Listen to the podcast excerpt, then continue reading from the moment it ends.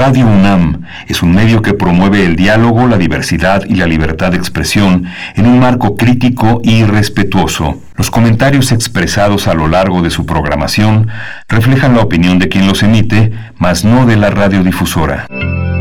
Radio UNAM presenta Primer Movimiento.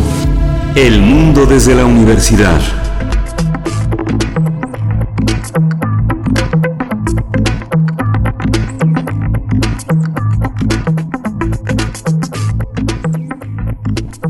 Hola, buenos días. Estamos aquí en primer movimiento. Estamos en este martes 26 de enero. Son las 7 de la mañana con 6 minutos y estamos transmitiendo también a la Limón en la ciudad de Chihuahua, en la ciudad Cuauhtémoc y en Ciudad Juárez, unidos en la radio universitaria de Chihuahua, como todos los días de 6 a 7 de la mañana en, el horario local, de 7 a 8 en el horario de la Ciudad de México. Está Socorro Montes en los controles técnicos de esta gran nave que se llama Primer Movimiento en Radio UNAM. Está Violeta Berber a, cargo de la dirección de la orquesta esta mañana y Berenice Camacho del otro lado del micrófono. Buenos días, Berenice.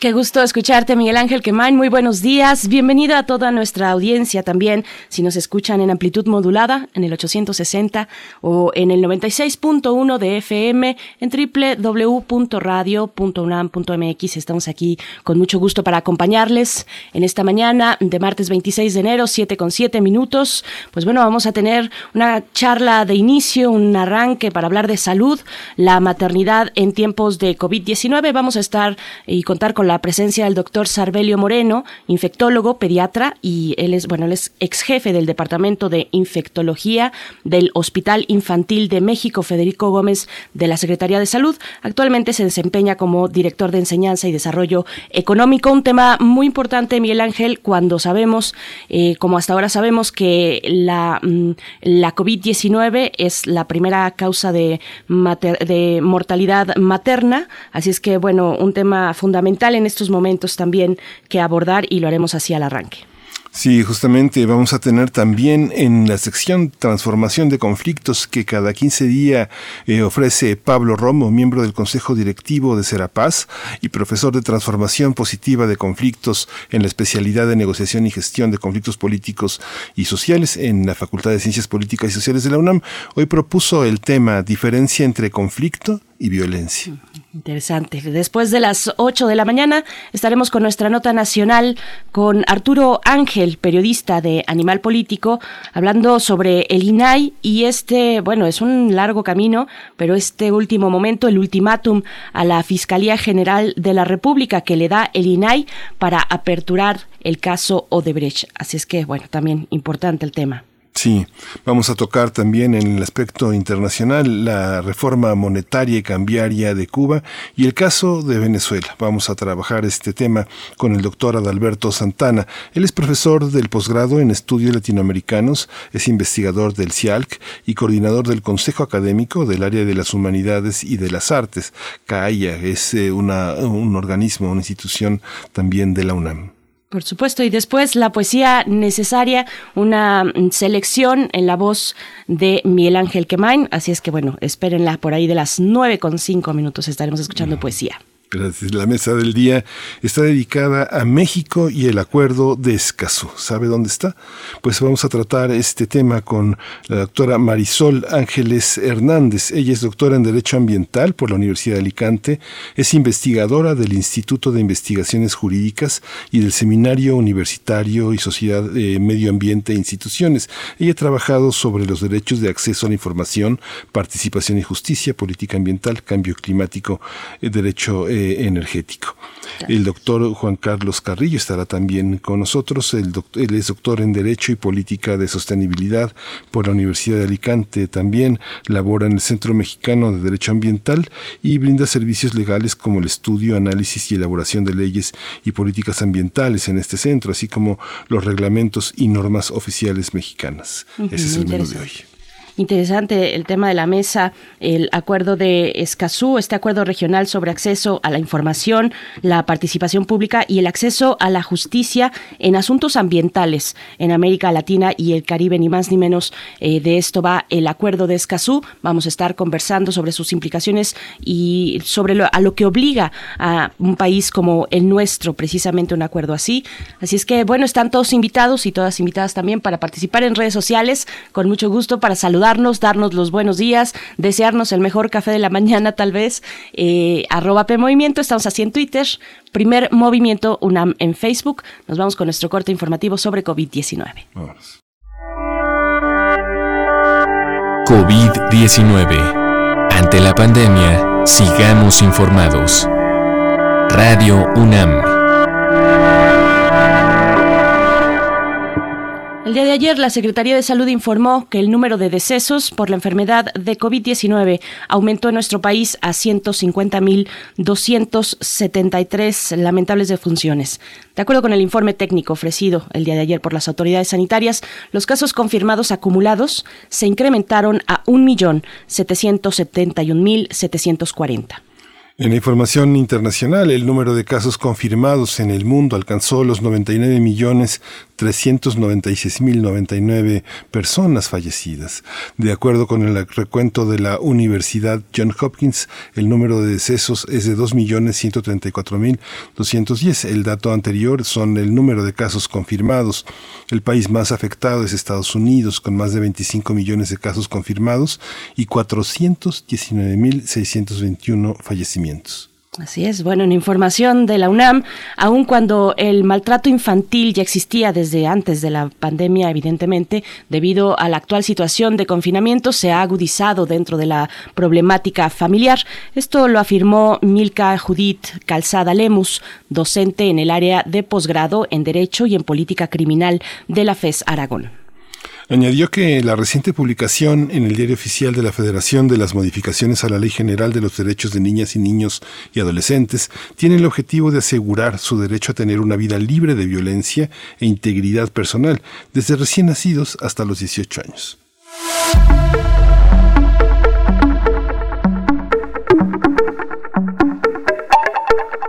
Vamos con recomendaciones culturales para el día de hoy, martes.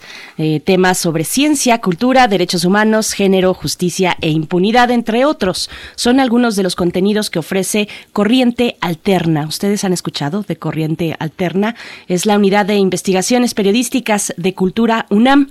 Se trata de un espacio que difunde contenidos periodísticos generados por 21 becarios, así como por seis periodistas profesionales que forman parte de esta iniciativa que tutorías a estos jóvenes. Y bueno, actualmente su portal está eh, disponible ahí, en su portal están disponibles los reportajes muy interesantes sobre, entre otras cuestiones, la pandemia de COVID-19, así es que, bueno, corrientealterna.unam.mx es el sitio electrónico para poder revisar estas publicaciones de jóvenes becarios, de jóvenes eh, periodistas, también están en redes sociales, Corriente Alterna.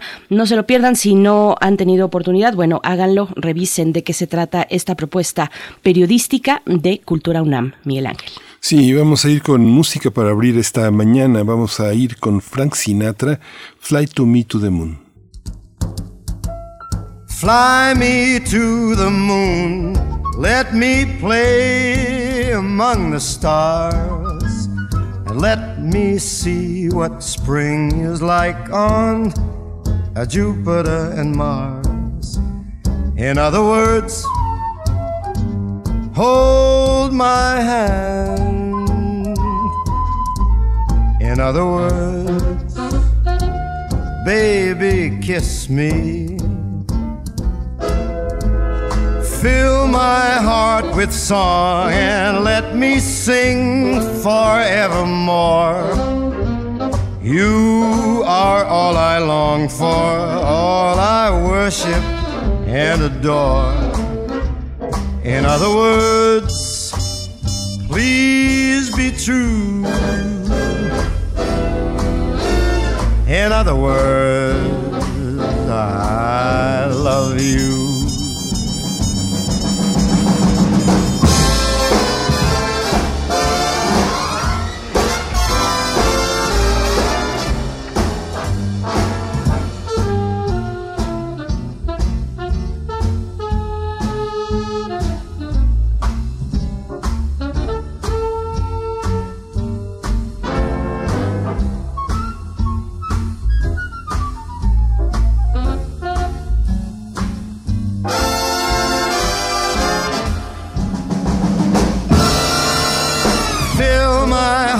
With song. Let me sing forevermore. You are all I long for, all I worship and adore. In other words,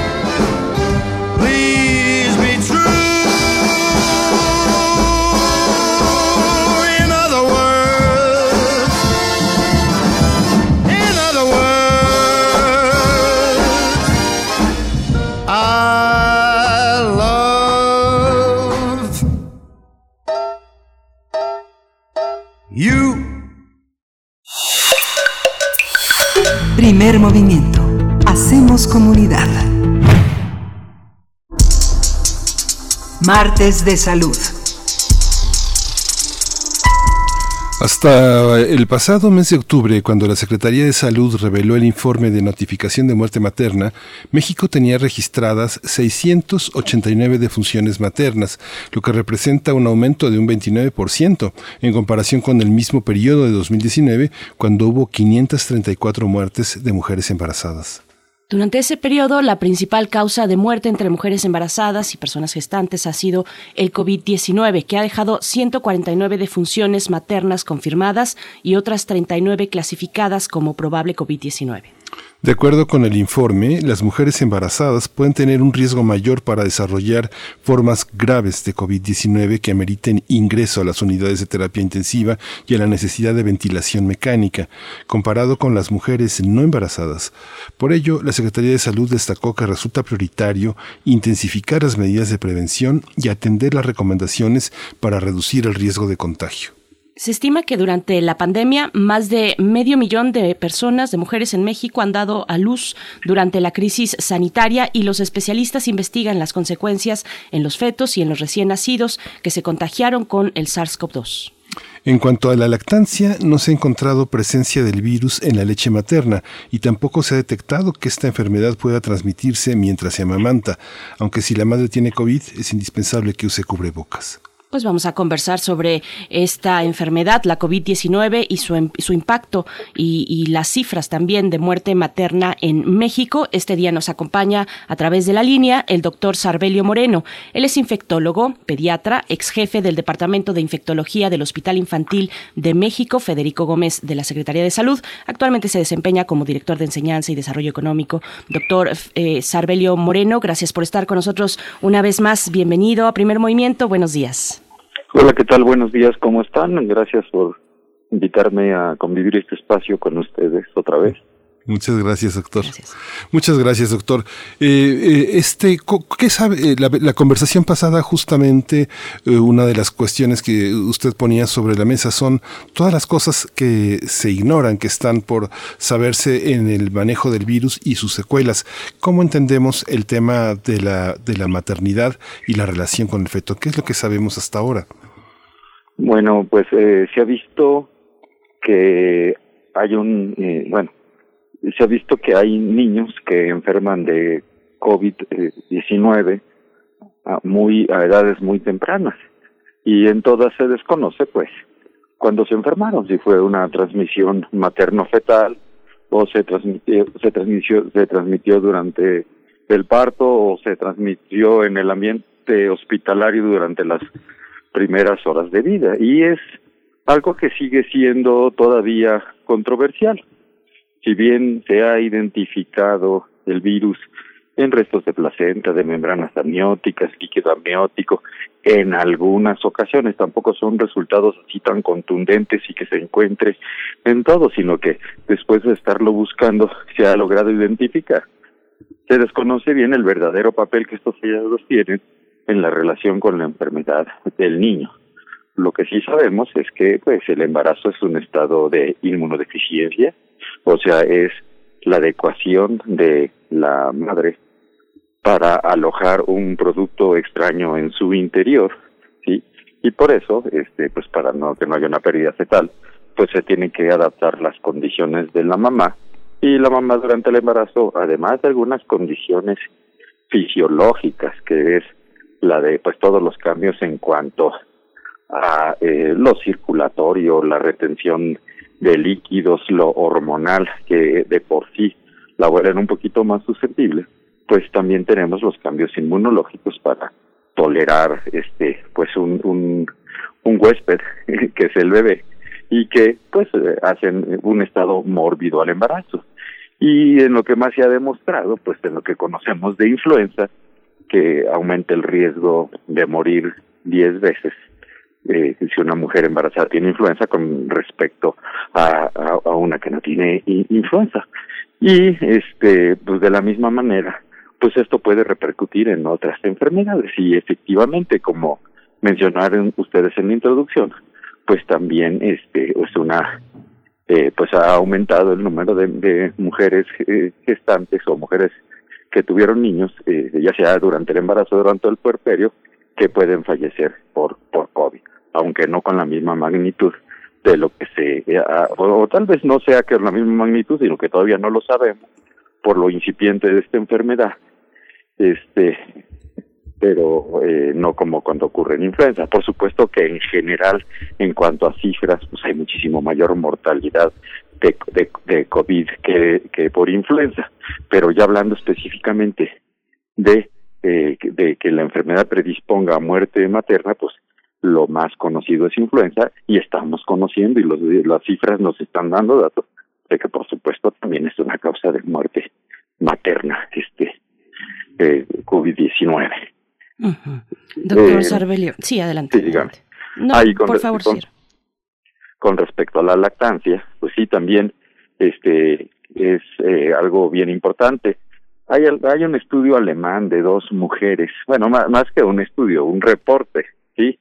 De donde se controlaron casi todas las este, situaciones para evitar de que lo que estaba ocurriendo fuera transmisión durante el acto de la lactancia pero sí se han identificado eh, en, en la leche materna, pero son, es el único reporte, sí, eso no se puede eh, generalizar. Eh, para fines prácticos, pues son tantos los beneficios de la lactancia materna que de ninguna manera el tener COVID-19 va a ser una contraindicación de amamantar mientras tratamos de poner todas las circunstancias para que en caso de, de, pues, de, que, de que no sea el mecanismo de transmisión, que la madre se lo pueda transmitir al niño durante el acto de la lactancia, pues controlando este eh, pues poniéndole cubrebocas, este, con una higiene muy adecuada, pero el beneficio de la lactancia materna es muy importante. Doctor Sarbelio, eh, ¿qué tipo de dificultades se presentan en la, en la atención médica mm, desde la consulta, que tiene que ser periódica, como sabemos, pero también en el proceso de parto, en fin, los cuidados prenatales, eh, una vez que llega también el bebé, pues qué cuidados se tienen que abordar cuando mm, tal vez la madre eh, ha sido contagiada con, con SARS-CoV-2? Sí, miren, la mayoría de las veces nos damos cuenta eh, eh, por el hecho, por el puro hecho de pedirle un estudio a la mamá que se va a internar o que llega eh, o que llega a la labor o que llega porque se le va a practicar una cesárea. Muchas de las ocasiones no sabemos que la mamá tiene tiene COVID y eso es este eso es bien claro.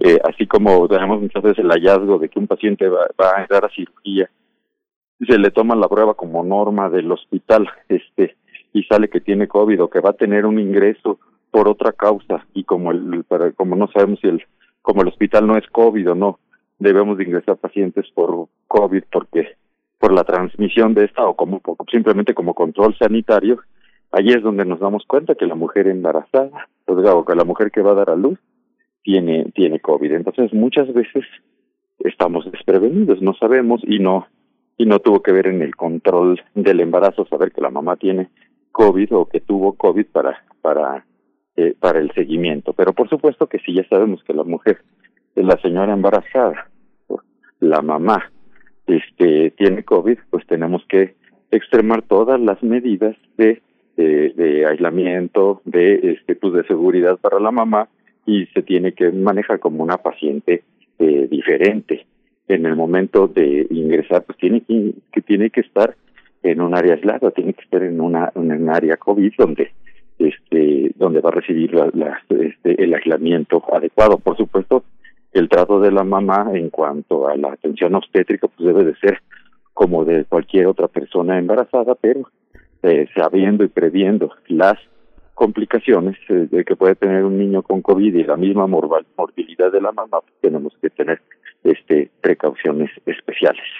Eh, que hubiera una medida de profilaxis o de este tratamiento preventivo antibiótico antiviral, pues no, no lo tenemos, simplemente e, extremar las precauciones. Sabemos que COVID, como ya habíamos platicado anteriormente, en el paciente pediátrico no es eh, no es una este enfermedad tan fuerte como en el adulto, pero la mayoría de la mortalidad eh, en la edad pediátrica es en el primer año de vida y sobre todo a extensas de los primeros días de vida, porque se ha visto que estos niños con COVID, que aunque la mayoría de las veces van a tener un curso normal, igual al, al de al de los otros niños, este sí puede tener complicaciones.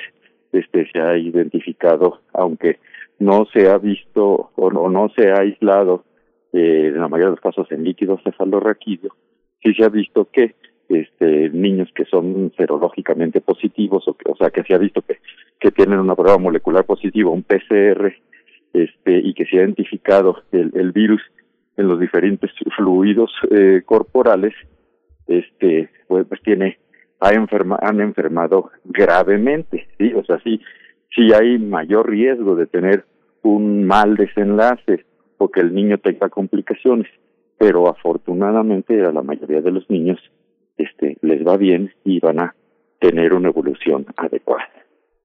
Por supuesto tienen COVID, o sea, le, o sea, o sea, no no tenemos que menospreciar eso y sí, pues hay, el hecho de tener COVID hace que tengas este riesgo de tener un desenlace desfavorable, ¿sí? Pero a diferencia de otras infecciones perinatales, eh, este el riesgo no no es tanto como en, como en otras infecciones. Allí la, ahí el tema de la, de la madre que, que, que cuida a su bebé, eh, eh, toda la, todo el cuidado, hay, hay una especie como de mutualismo, una especie como de eh, posibilidad que los dos, que las dos personas ya convivan sin, eh, sin riesgos de agravamiento. Existe también el factor de comorbilidad en la madre para este, para afectar al, al niño cuando nace. O sea, por supuesto, si el niño no tiene COVID y la mamá tiene COVID, pues sí existe el riesgo de, de infectarlo. Pero también yo pienso que hay que hacer una, una balanza eh, la, el mejor cuidado para, eh, para cualquier niño es recibir el seno materno, ¿sí? Este, yo creo que también tiene que ver mucho con, con la importancia que se le da a la lactancia materna. Desde los que pensamos que, que suspender la lactancia materna es como amputar a un niño, o sea, como quitarle algo propio que es el, el tipo de alimentación que la naturaleza diseñó para él, es la, el, la forma en que se tiene que alimentar forzosamente, ¿sí? Eh, por supuesto, si la mamá sale es VIH positiva y es un mecanismo de transmisión de por supuesto que se lo vamos a, a suspender porque es mucho mayor el riesgo que podemos tener. Si lo vemos en el contexto de África, pues no, no lo puedes si, si le quitas el seno materno se muere de desnutrición. Pero aquí en México no, no ocurriría esto, ¿sí? Pero el COVID no es, no es VIH. Este, y este, eh, manteniendo las medidas adecuadas eh, este, de, de higiene, de aislamiento respiratorio, de aseo de superficies, eh, sí es, eh, yo creo que sí, un niño sí debe de ser amamantado a pesar de que la mamá tenga este SARS-CoV-2. ¿sí? Pues tenemos eh, fórmulas lácteas adecuadas, buenas, pero nunca van a, sustituir a, a la lactancia materna, sí, o sea, el riesgo de transmisión de la mamá, este, de la mamá con COVID a un niño que no tiene COVID, pues por supuesto que es inminente, sí es importante, sí es factible, entonces nosotros tenemos que sopesar entre el beneficio de la lactancia materna y el riesgo de que el niño enferme y que este mientras no sea en condiciones hospitalarias o en las primeras horas de vida este pues es eh, habitualmente el niño va a tener un curso adecuado independientemente de que se infecte por SARS-CoV-2. La mamá, pues por supuesto que va a estar, la mujer puérpera está en condiciones desfavorables, pero es muy poco frecuente que el niño tuviera COVID, que el, niño se infectara en el ambiente hospitalario y la mamá no tuviera COVID. este, entonces sería muy difícil, ya sea que el niño fuera contagiado por el personal de salud, este, pero pues realmente es una situación muy hipotética. Pero sí, por supuesto, si la mamá tiene COVID hay, y aparte está puerta, está en una condición inmunológicamente desfavorable, por supuesto que es más susceptible a tener eh, complicaciones por COVID y por supuesto que también puede contagiar al niño. Doctor, ¿en qué ¿En qué nivel eh, afecta la situación actual eh, en, desincentiva, digamos, la presencia o el presentarse a la consulta de una mujer que está en ese periodo de gestación? Bueno, por supuesto, desde el punto de vista logístico, pues la, eh, pues, ojalá que hubiera todos los medios adecuados para atender a este. Habitualmente la mamá cuando tiene COVID desafortunadamente muchas veces no acude a su control del embarazo. No todo el mundo atiende personas que tienen COVID, no todos los médicos en ese momento. O sea, realmente desde el punto de vista se dificulta, cosa que no debía que no no debiera ser, pero también se pues, se respeta la el, el derecho que tienen las personas a este a, no someterse a un riesgo. Yo bueno, desde mi muy personal punto de vista, nuestro rol como médicos tiene que ser el rol de protectores más que el rol de protegidos. Y y pues este pues una mujer este embarazada que necesita control del embarazo que necesita de, de acudir. Afortunadamente pues eh, pues la enfermedad el, el, el, el periodo de la enfermedad es corto sí uh, bueno, mientras no tenga una complicación o un este en, un desenlace desfavorable entonces eh, muchas veces pues se puede esperar a que eh, pase la, el, el, periodo de infección. Por supuesto que si la mamá en ese momento, el momento de embarazo, tiene una enfermedad grave, pues debe de ser atendida integralmente y no nada más la atención del embarazo, sino la atención de la morbilidad materna, en, o sea, del proceso mórbido que está sufriendo en ese momento la mujer embarazada. Eh, y esta, Pero y sí este... se afecta logísticamente en la, el hecho de, si lo vemos a, a, nivel de medicina institucional, el hecho de poder acudir a un a control del embarazo, a la clínica donde acuden todas las mujeres, pues tiene que pues, tiene que ser completamente aislado. La verdad no me no me imagino o tal vez no estoy en el medio este de la atención este al paciente obstétrico o al paciente ginecológico pero por supuesto que logísticamente pues se, se, se dificulta mucho el que una mujer embarazada vaya a su control prenatal estando en ese momento con COVID. Ajá. Sí. Es que está y, y, los resultados los resultados serológicos en el en, ya en el recién nacido son son confiables. Hay hay muestras de anticuerpos eh, relacionados con COVID-19. No, yo creo que en el, en el, en, el, recién nacido lo que tenemos que buscar es el, el, el RNA del virus, ¿sí? O ah. sea, hay, hay, hay, que buscar el virus. Y el, el, eso, eso es una confusión eh, bien importante que se tiene, ¿no? Este, eh, la medición de anticuerpos, pues, eh, los IgM son muy específicos, IgG se elevan hasta los 15 días de, de la infección.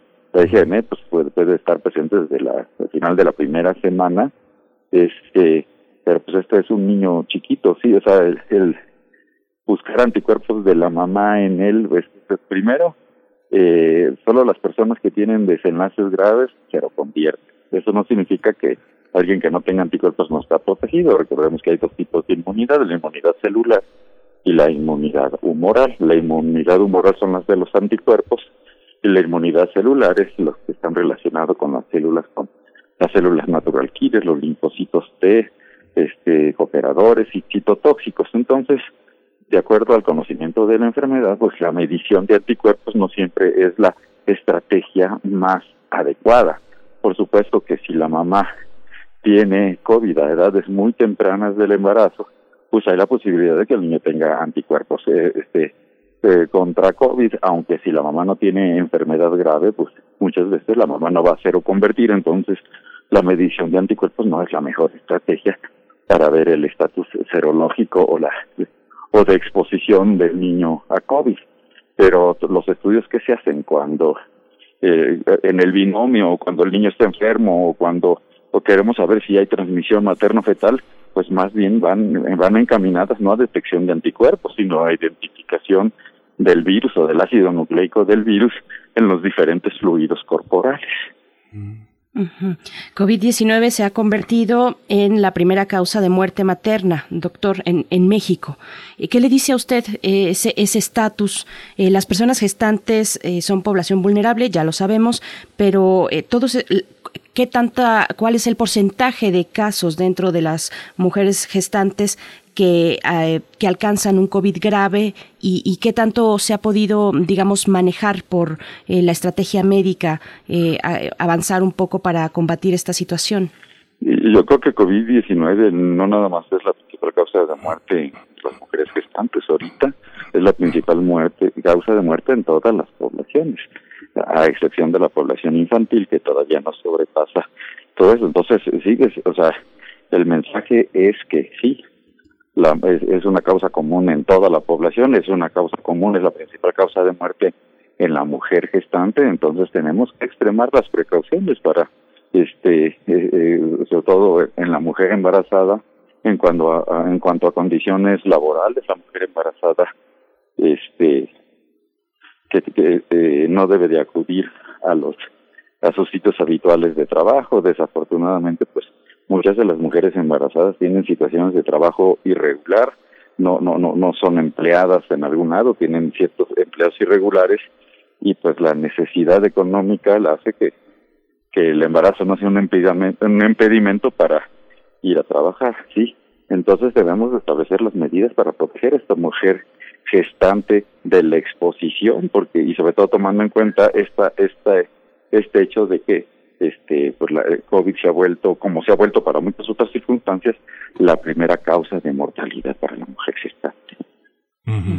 Y el personal de salud, usted que es una experta en infectología, doctor, ¿cómo, ¿cómo se ve desde el punto de vista del personal de salud? Siempre es muy conmovedor el tema del alumbramiento, del, momento del parto y, los, primeros, eh, los primeros minutos de, valoración, de evaluación de este, del recién nacido y de la situación eh, de, este cardiovascular, en fin, todo lo que pasa en la, en la mujer que ha hecho un enorme esfuerzo cuando son partos eh, naturales, este, hechos por el propio esfuerzo, no por cesárea. ¿Cómo, ¿Cómo, se comporta frente al, al, territorio infeccioso el personal de salud? ¿Qué tanto es afectado y cómo ha sido esta nueva situación en la que el personal de salud tiene tanta adversidad sobre sí?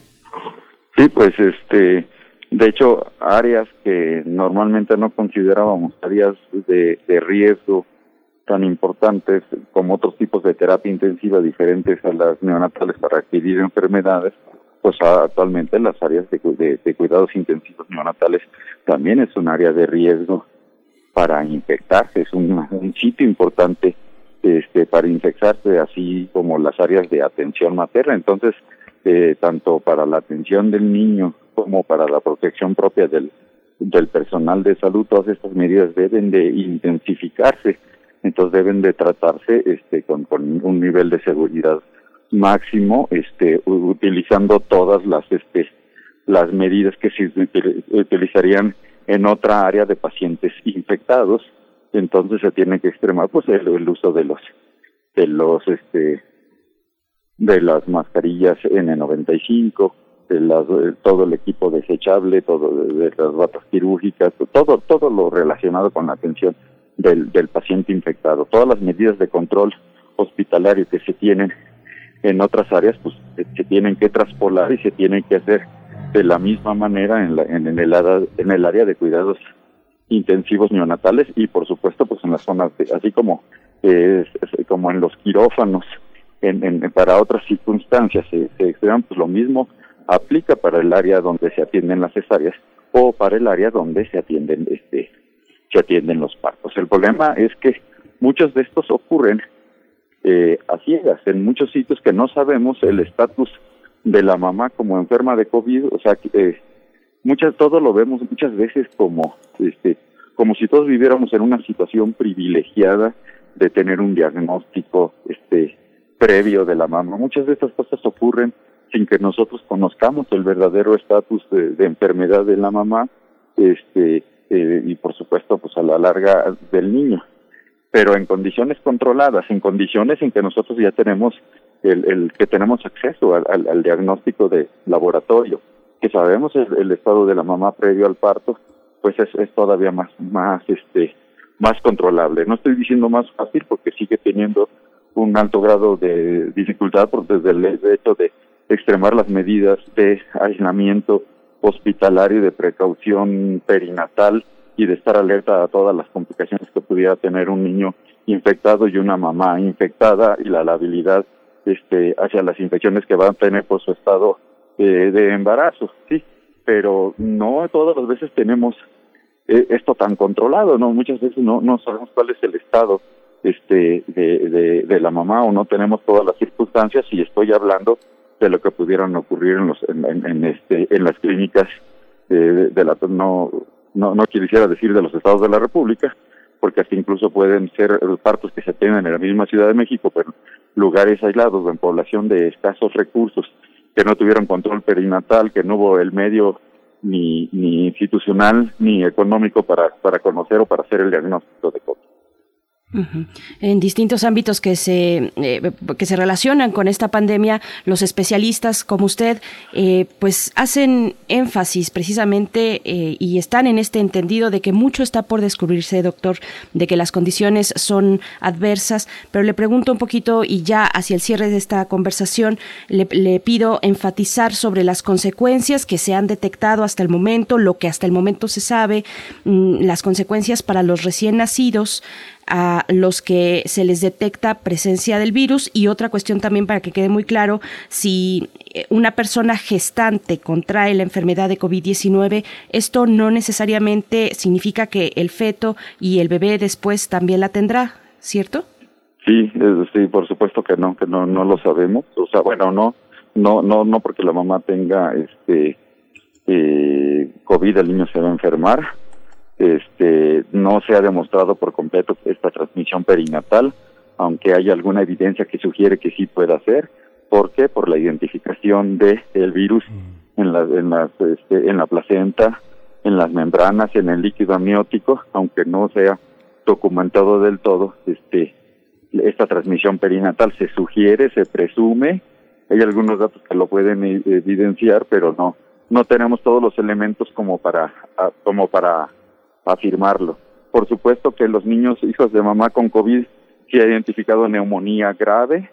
Eh, yo creo que es la principal complicación que en algunas ocasiones lleva al niño a la muerte o por lo menos a, al ingreso en la terapia intensiva neonatal y que sea necesario este el apoyo mecánico a la ventilación y por supuesto que aumenta la, la mortalidad de manera importante eh, no eh, les decía que no se ha identificado bien el virus en el líquido requerido, pero sí se ha visto que los niños tienen datos de neuroinfección o datos de sepsis este, neonatal, este, ya sea este, la muerte, la sepsis neonatal favorecida por el COVID o este, parte de una respuesta inflamatoria sistémica ocasionado por el, por el propio virus. Eso es en cuanto a lo que pudiera tener el niño. Sí, se ha detectado neumonía grave, en estos niños, una neumonía intersticial como el de las neumonías virales. También se ha visto predisposición a sepsis neonatal por otros agentes y sobre todo pues una, una respuesta inflamatoria sistémica que si, si identifica una bacteria pues es una sepsis neonatal favorecida probablemente por la presencia de COVID o simplemente si no identificamos agente pudiera ser la misma viremia que ocurre en, COVID en, en otras edades o este en cualquier eh, sujeto que va que, que tiene COVID. Eh, sí, el niño es, el niño pequeño es más susceptible, es inmunológicamente más lábil y tiene muchísimo mayor probabilidad de fallecer este si no es atendido adecuadamente y a tiempo. Y no no es este no no por fuerza si la mamá tiene COVID va a transmitirle al niño. Si la mamá desconoce su estado de COVID, nace el niño, pues muy probablemente lo lo va a infectar por la convivencia tan intensa que va a tener que va a tener con el niño. Sí. Pues qué complejidad, qué riqueza, qué riqueza de matices, cómo conviene, cómo conviene tener una idea eh, sobre toda, toda esta, todos estos factores, doctor Sarbella Moreno. Muchas gracias siempre por su disposición, su sabiduría y, y, también su optimismo, porque yo creo que este trabajo de médico es sobre todo creer, tener confianza, tener fe en lo que va a pasar, que sea positivo. Muchas gracias, doctor Sarbella Moreno. A sus órdenes. Hasta luego, doctor. Adiós. Gracias. Hasta pronto, doctor Sarbelio Moreno, infectólogo, pediatra. Eh, bueno, vamos a hacer un corte musical, una pausa musical. Esto está a cargo de la Fitzgerald. Misty es la canción.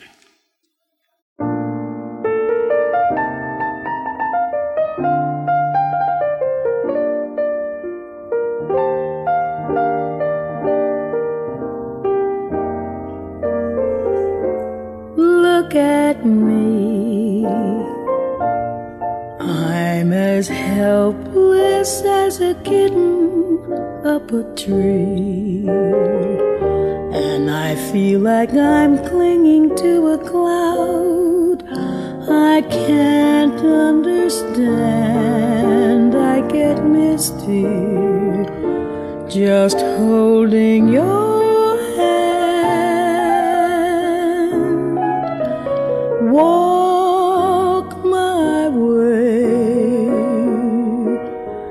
a thousand violins begin to play. Or it might be the sound of your hello, that music I hear. I get misty the moment you're near. Can't you see that you're leading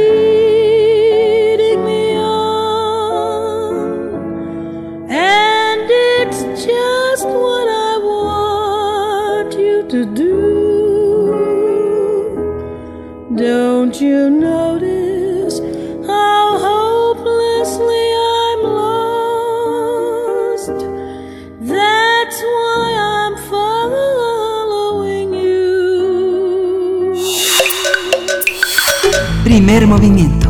Hacemos comunidad. Transformación de conflictos.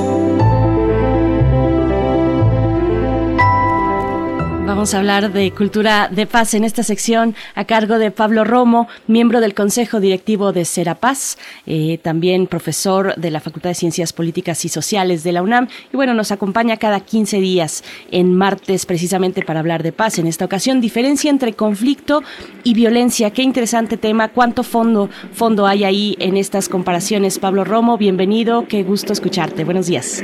¿Qué tal? Muy buenos días. Este, pues el día de hoy pienso que sería importante hacer una mm, reflexión en torno al conflicto y la violencia, las distinciones. Normalmente nosotros consideramos que conflicto es eh, una eh, cosa que tiene una carga moral y en realidad, em, en realidad eh, podríamos no hacerlo de esta manera. Podemos entender el conflicto como este no es ni bueno ni malo, sino eh, dependiendo de cómo lo abordemos podemos nosotros este entenderlo, es decir, si lo abordamos positivamente y lo transformamos positivamente, puede ser una acción que nos ayude a construirnos mejor.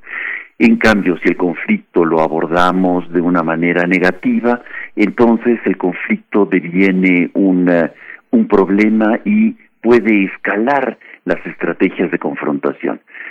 La violencia no es algo que viene genéticamente, como lo hemos dicho en algunos programas ya, viene normalmente, está en la, la, la violencia como, eh, como es una estrategia deliberada para dirimir un conflicto. Y en este sentido podemos nosotros hacer la distinción entre conflicto y violencia mientras que el conflicto puede convertirse en un momento dado, en una oportunidad, y en donde es mucho más amplio, es una irritación, digámoslo así, entre dos actores o actrices que están en una disputa por algo, este, y que se puede transformar positivamente, se puede abordar y se puede hasta solucionar. En otros momentos, este, cuando no sabemos cómo abordar las dificultades, estas irritaciones, estas diferencias, podemos utilizar con frustración expresiones de violencia. La violencia es una expresión del conflicto, pero no necesariamente se identifican.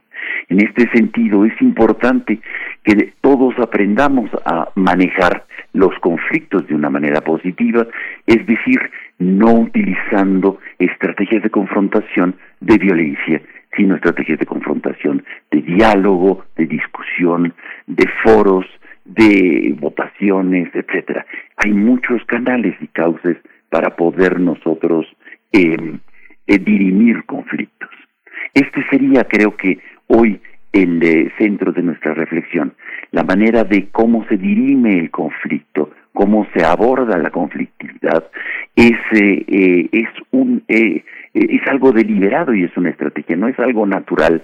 Y creo que hoy la psicología nos enseña claramente que este no es algo natural que conlleva, eh, que, que, que, viene de sí mismo por ser ser humano, eh, la violencia en absoluto, sino sino que hay solamente tres acciones muy sencillas que, que, que, vienen de una manera natural, que es el quedarnos paralizados, el poder responder huyendo o el poder confrontarlo de alguna manera. Y ahí es en defensa personal y no se trata de unas acciones violentas, sino simplemente de buscar alternativas para poder enfrentar una dificultad o una o un problema.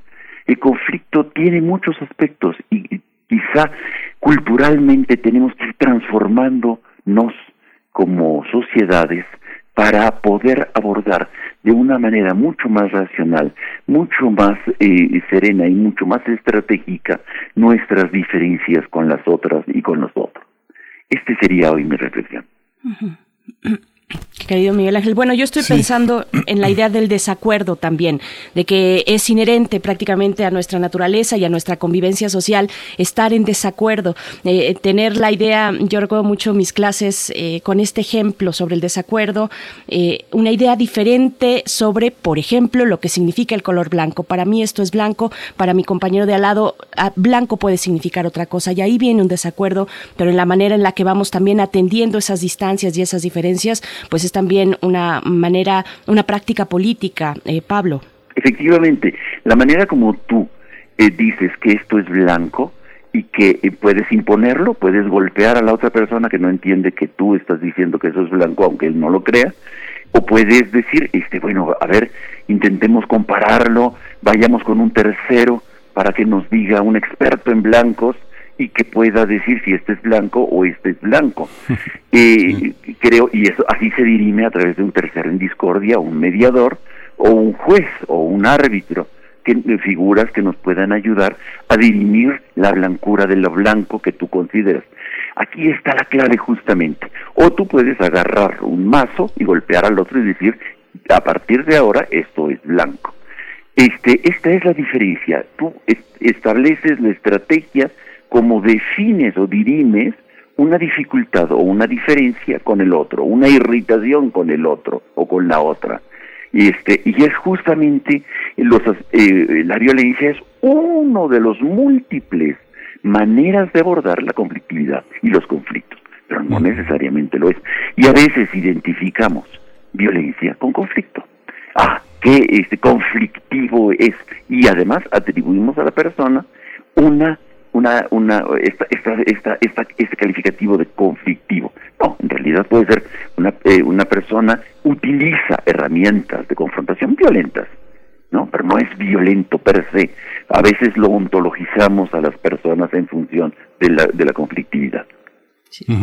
Es que hay una, hay una parte, digamos, pensando desde los orígenes eh, del pensamiento occidental en Grecia, Pablo, esta visión de este, dirimir en la plaza, pero también hay una, lo que tú planteas también está lleno de matices, digo, recuerdo un, ejemplo que ponía algún político este, jocoso, que era dos subordinados, eh, un subordinado le dice al otro, este, el jefe nos dijo que fuéramos eh, por cocodrilos voladores, y dijo, pero los cocodrilos no vuelan, pero dice el jefe, ah, bueno, sí, pero bajito, ¿no? Entonces, esa parte del acuerdo es una, es, es, forma parte como también de una, una expresión de la autoridad, ¿no?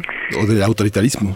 Evidentemente, evidentemente, pero también este, las, las vías de solución pueden ser este, para dirimir un conflicto, pueden generar nuevos este, eh, nuevas visiones, nuevos, este, eh, nuevos conocimientos frente a un problema enorme, pues decimos, pues hay que inventar una vacuna.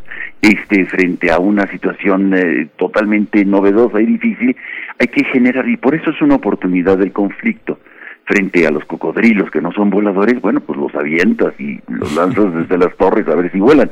Este, empiezas a ver, a buscar alternativas, que, y, lo indicado, lo inteligente, lo sabio es sin una estrategia de confrontación violenta que anule o destruya al otro, a la otra. Y entonces, pues pones a, intentas ponerle unas alitas, lo subes en un dron al helicóptero, al, al cocodrilo, etcétera. Yo creo que aquí está parte de la capacidad y del ingenio de los seres humanos en general, no solamente de nosotros, mexicanos, mexicanos, no, de todos en general, de buscarle soluciones, o sea, capaz que podemos encontrar una solución para que vuelen, aunque no sea bajitos, no, o sea, y, los traemos en drones. Este, en fin, lo que quiero decir es que siempre frente a lo que parece absolutamente absurdo y ridículo, pudiéramos encontrar siempre una solución.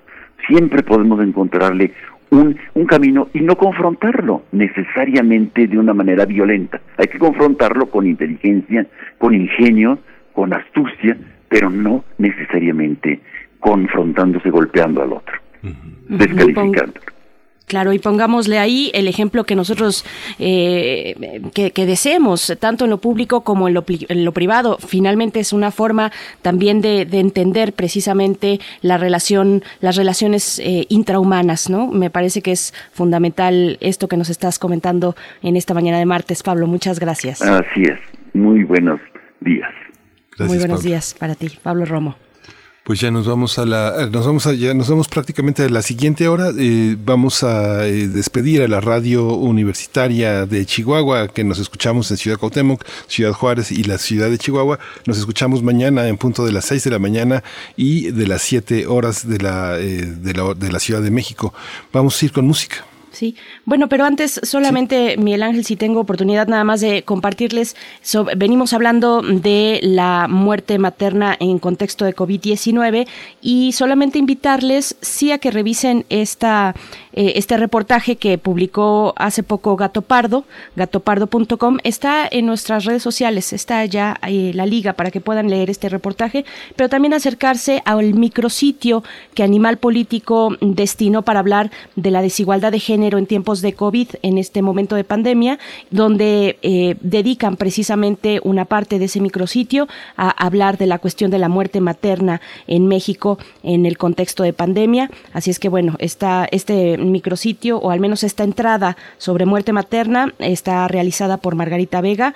Es una publicación del 19 de octubre del año pasado, pero vale bastante la pena poder acercarse. Tiene gráficos, tiene una serie de eh, indicadores ahí más prácticos que nos pueden ayudar también a reflejar esta, eh, hacernos idea un poco de esta, de esta realidad eh, dura, compleja por la que se atraviesa en estos momentos. Así es que bueno, nada más esa invitación, Miguel Ángel.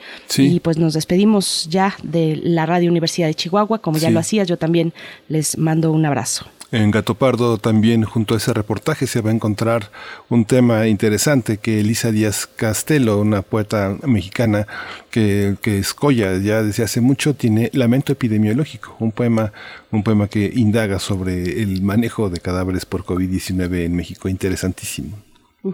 Qué fuerte. Bueno, ahí están las recomendaciones que van acompañando el tema que abordamos con el doctor Sarbelio Moreno al arranque de este programa. Nos vamos a ir al corte de la hora. Son las 7 con 59 minutos hora del centro. Volvemos a primer movimiento.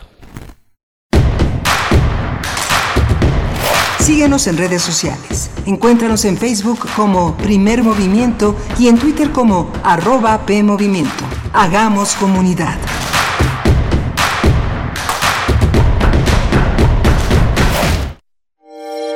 Hola, soy Laura Zúñiga Horta y estoy en descargacultura.unam. Escucha. González Iñárrito en la UNAM. Clase magistral impartida por el cineasta mexicano.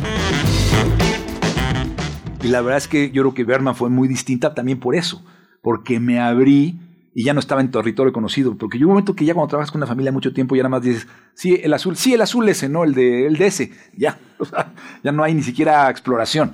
Y eso no es bueno. En todo momento, escucha. www.descargacultura.unam.mx Desde niño sintió una atracción especial por la radio. ¿De dónde salen las voces? pensaba. Miraba una y otra vez el aparato para ver si en su interior encontraba a las personas diminutas que la hacían sonar. Apenas adolescente, Vicente Morales llegó a la radio y comenzó a forjar una sólida carrera de más de 70 años como productor, efectista, musicalizador, un artista del sonido. Para Chente Morales, como le llamaban, no había imposibles. Usaba el cuerpo y cualquier objeto para dar vida a los efectos. Con sus labios lograba relinchos de caballo. Con papel celofán hacía sonar fuego y con hojas de lata recreaba una tormenta. Ahora este maestro de la radio cambió de frecuencia y ha emprendido un viaje eterno por el mundo de la imaginación. In Memoriam. Vicente Morales Pérez. 1930-2021. Radio UNAM. Experiencia sonora.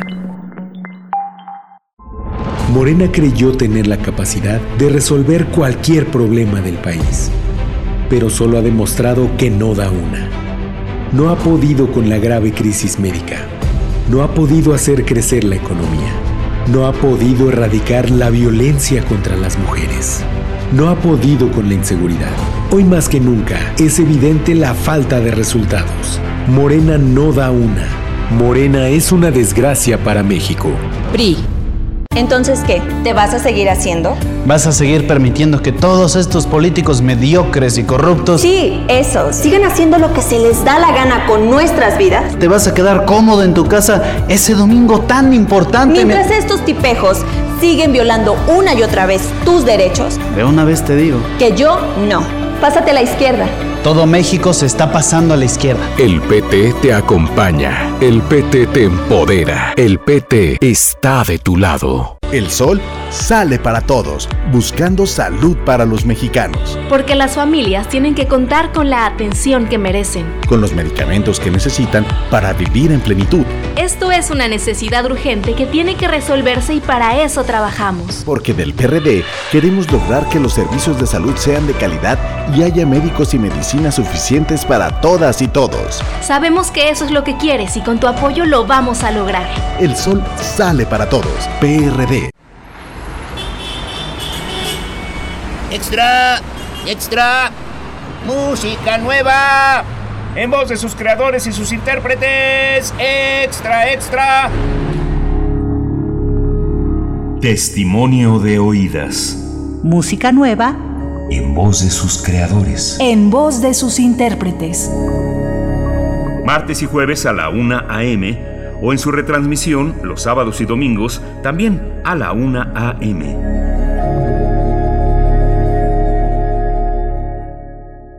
En 2018 te ofrecimos transformar la basura en energía. Permiso laboral para acudir a reuniones escolares. Impartir educación contra el bullying. Que las empresas permitan el trabajo en casa e impulsar la adopción de animales de compañía. Estas propuestas ya son ley. Soy Karen Castrejón, una mujer de trabajo. Soy dirigente nacional del Partido Verde y vamos por más. En el Partido Verde cumplimos.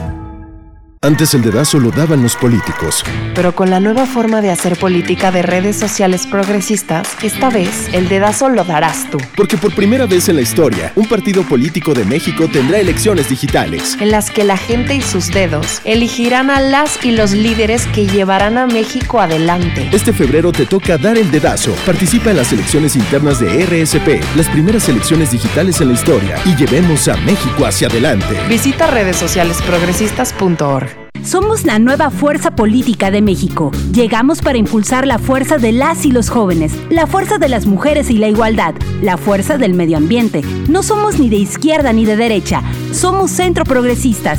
Somos el partido de la fuerza de miles de mexicanas y mexicanos, como tú y como yo. No venimos a pelear, sino a construir con fuerza. Súmate y lograremos con fuerza un México que es más grande que sus problemas. Fuerza por México, el partido fuerte de México.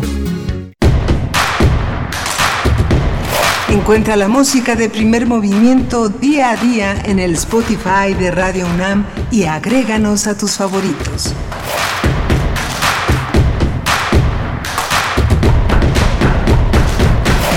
Muy buenos días, estamos ya de vuelta en primer movimiento aquí en Radio UNAM. Bienvenidos, bienvenidas en esta emisión de martes 26 de enero. Martes 26 de enero ya se nos acaba el mes, son las 8 con 6 minutos de la mañana a la hora del centro. Saludamos a la radio, a la radio Nicolaita ya en este momento, ya son las 8. Qué gusto poder llegar allá con ustedes a Morelia a través de este esfuerzo con la Universidad Michoacana de San Nicolás de Hidalgo en el 104.3. Bienvenidos, bienvenidas también allá en Morelia. Saludo a mi compañero Miguel Ángel Quemain del otro lado en el micrófono. Miguel Ángel, ¿cómo Hola, Berenice, buenos días. Buenos días a todos nuestros radioescuchas.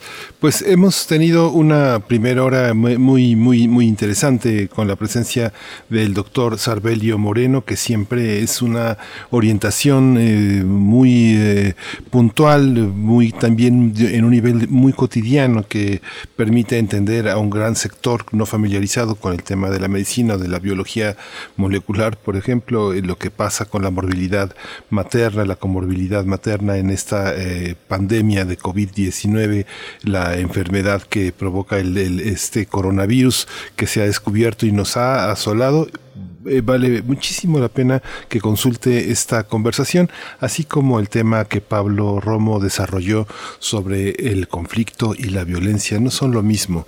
Podemos hablar y escucharnos. Ese es el desafío, poder, poder este, subir la voz, pero suavecito, ¿no? ¿Me dice?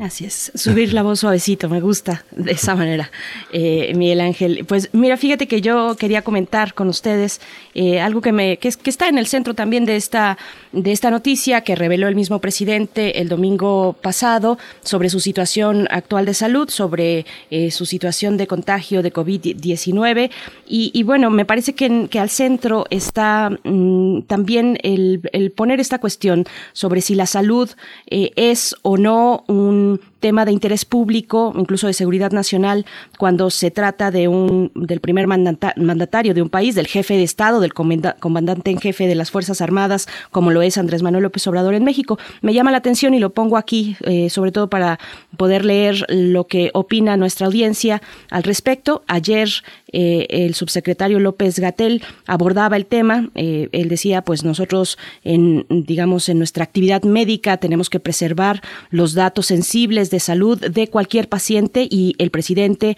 como cualquier otra persona, pues tiene ese derecho.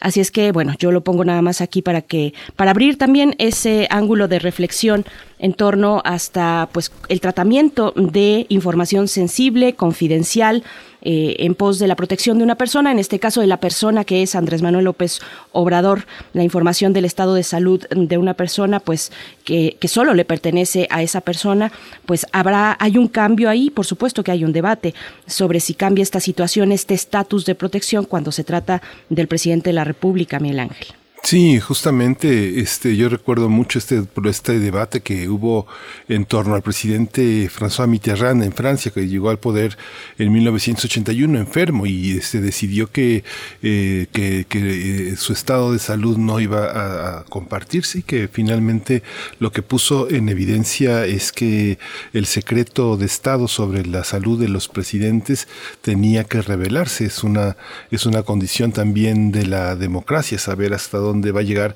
un proyecto de gobierno donde el liderazgo personal es sustancial para la estabilidad política. Muchos hombres de Estado han eh, pacificado a, su, a sus electores, a, la, un sector de la sociedad muy, muy, muy fuerte, muy enojado, muy confuso o muy atemorizado, y la presencia de un líder es fundamental su salud y la certeza de que va a poder seguir adelante, eh, fijar plazos, fijar límites de salud, de energía, de posibilidades eh, en todo el orden.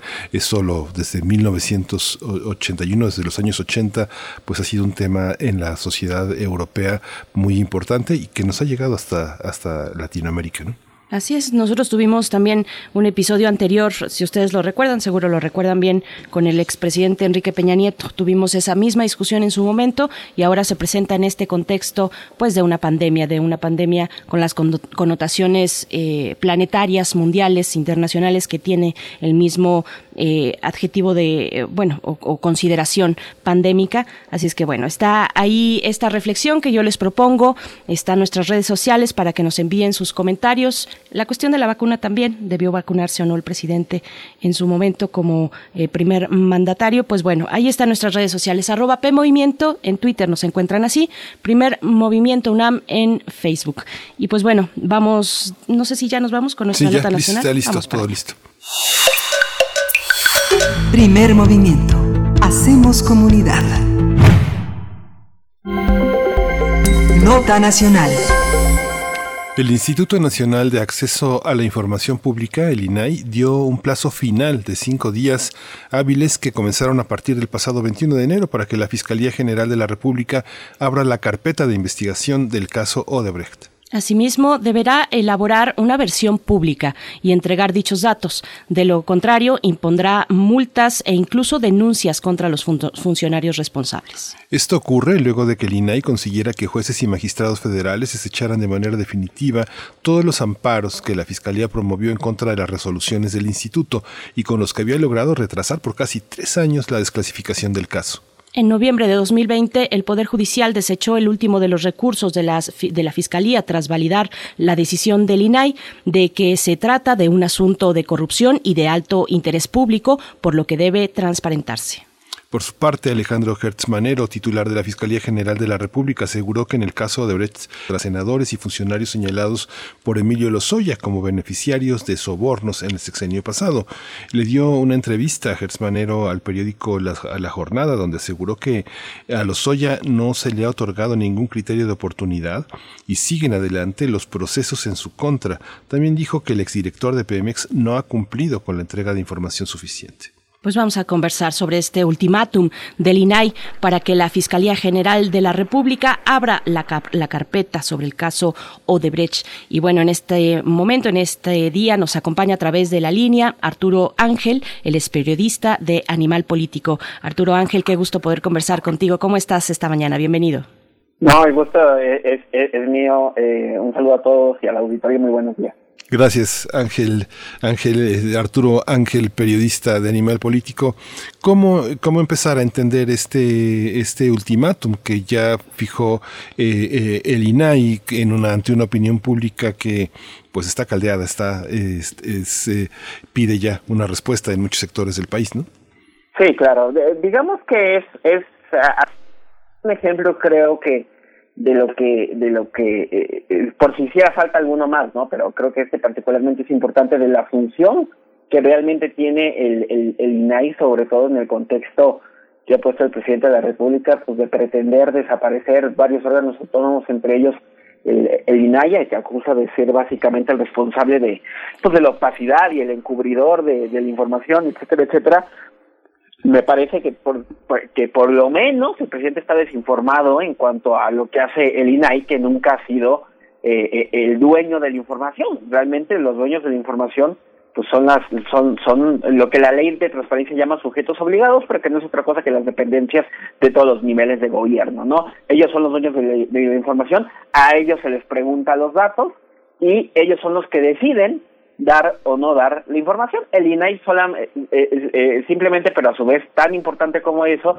es el que ha construido las plataformas y los mecanismos a través del cual nosotros podemos preguntar la información a los sujetos obligados y que llegado el momento como es el caso de Brecht que hablamos esta mañana, cuando se niega la información, es el INAI ante el que los ciudadanos nos podemos quejar y el que muchas veces, no en todas, porque también la ley contempla información que se puede o no se puede dar con sus excepciones, pero muchas veces es gracias al INAI el que presiona, el que resuelve las quejas y dice que sí, tu, ciudadano tienes razón y está obligado el, la entidad que sea, a la dependencia que sea, a entregar la información pública, ¿no? Entonces, si la opacidad en realidad inicia y termina, pues más bien con los gobiernos, ¿no? Y en ese sentido creo que el tema de Odebrecht es uno de los mejores ejemplos, porque pues básicamente este ultimátum de cinco días que le dé INAI a la Fiscalía para entregar eh, eh, tanto los nombres como los hechos que he investigado en el asunto de Odebrecht y elaborar una versión pública de esa carpeta de investigación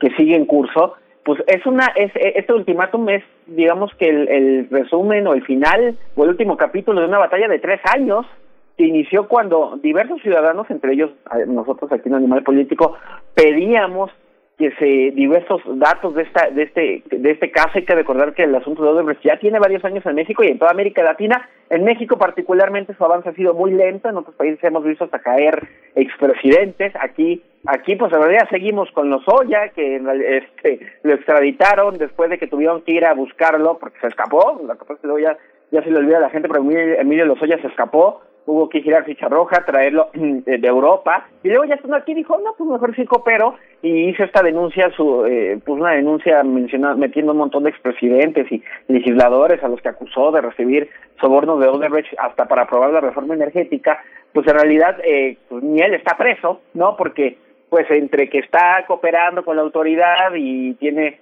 una libertad condicional y, y no hay nadie más, ¿no? Entonces, eh, desde el principio generó mucha suspicacia el asunto de Odebrecht en la opinión pública de cómo se estaba investigando en México ante la lentitud de resultados de la entonces PGR, ¿no? Estamos hablando por ahí de 2017, cuando se presentaron las primeras solicitudes, y si bien en ese 2017 la, el INAI inicialmente le dio la razón a la PGR que dijo no te puedo entregar nada porque esto es una carpeta de investigación y por regla general las carpetas de investigación, son información confidencial. Desde enero del 2018 el INAI en múltiples ocasiones ha resuelto, cambió su criterio y dijo este es un asunto de interés público porque, eh, porque es un asunto de corrupción y cuando hay corrupción y se roban el dinero del presupuesto, las víctimas somos toda la sociedad, porque no es que el dinero del presupuesto aparezca, sino viene del dinero que aportan todos con sus impuestos, y entonces por interés público tiene que desclasificarse ese caso y le ordenó al entonces PGR que lo hiciera, pero la PGR en lugar de obedecer eso, pues se dedicó a tramitar amparos, este, a promover recursos ante jueces diciendo que que no, que era violatorio de la Constitución, que cómo iba a ser, que le pedían eso, y pues así inició una larga batalla legal que culmina con los jueces y los tribunales que luego revisaron las quejas de la PGR, todos unánimemente determinaron que no, que el INAI tenía razón y que era procedente ordenar la desclasificación del tema del caso Odebrecht, aportar una versión pública y todos los datos que eh, pues al menos eh, 13 eh, ciudadanos distintos a través de distintas solicitudes y recursos de revisión han buscado y no hay de otra, tienen que cumplir y eso es lo que nos lleva justamente al ultimátum que tenemos hoy en día, porque hay que decirlo también, aunque la PGR se transformó en Fiscalía General, su política de no querer dar datos de Odebrecht vía transparencia se ha mantenido y ahora le toca cumplir con este plazo. Arturo Ángel, son muchos elementos los que están en este caso, eh, tiene muchas aristas y eh, a mí me interesa mucho preguntarte sobre eh, qué se está interpretando aquí, por supuesto como interés público, porque de ahí también podremos tener esto que se pide una parte pública, una versión pública del expediente. ¿Cómo, cómo pensar, cómo calibrar cuando se trata también, cuando en medio pues está la, necesidad de equilibrar el debido proceso con el acceso a la información en un caso de relevancia pública como es este que es el de Odebrecht y el tema de la corrupción en México? Claro. Primero habría que partir de por qué, eh, cuál es la utilidad, ¿no? ¿Por qué deben de transparentarse este tipo de, de casos, ¿no? De carpetas de investigación que, que, que en efecto la regla es que son de los documentos que siempre son clasificados como reservados desde que eran averiguaciones previas y ahora se les llama carpetas de investigación. Solo hay dos excepciones que contempla la Ley General de, Transparencia cuando se deben de desclasificar estos casos. Uno es cuando se trate de delitos de graves violaciones a derechos humanos.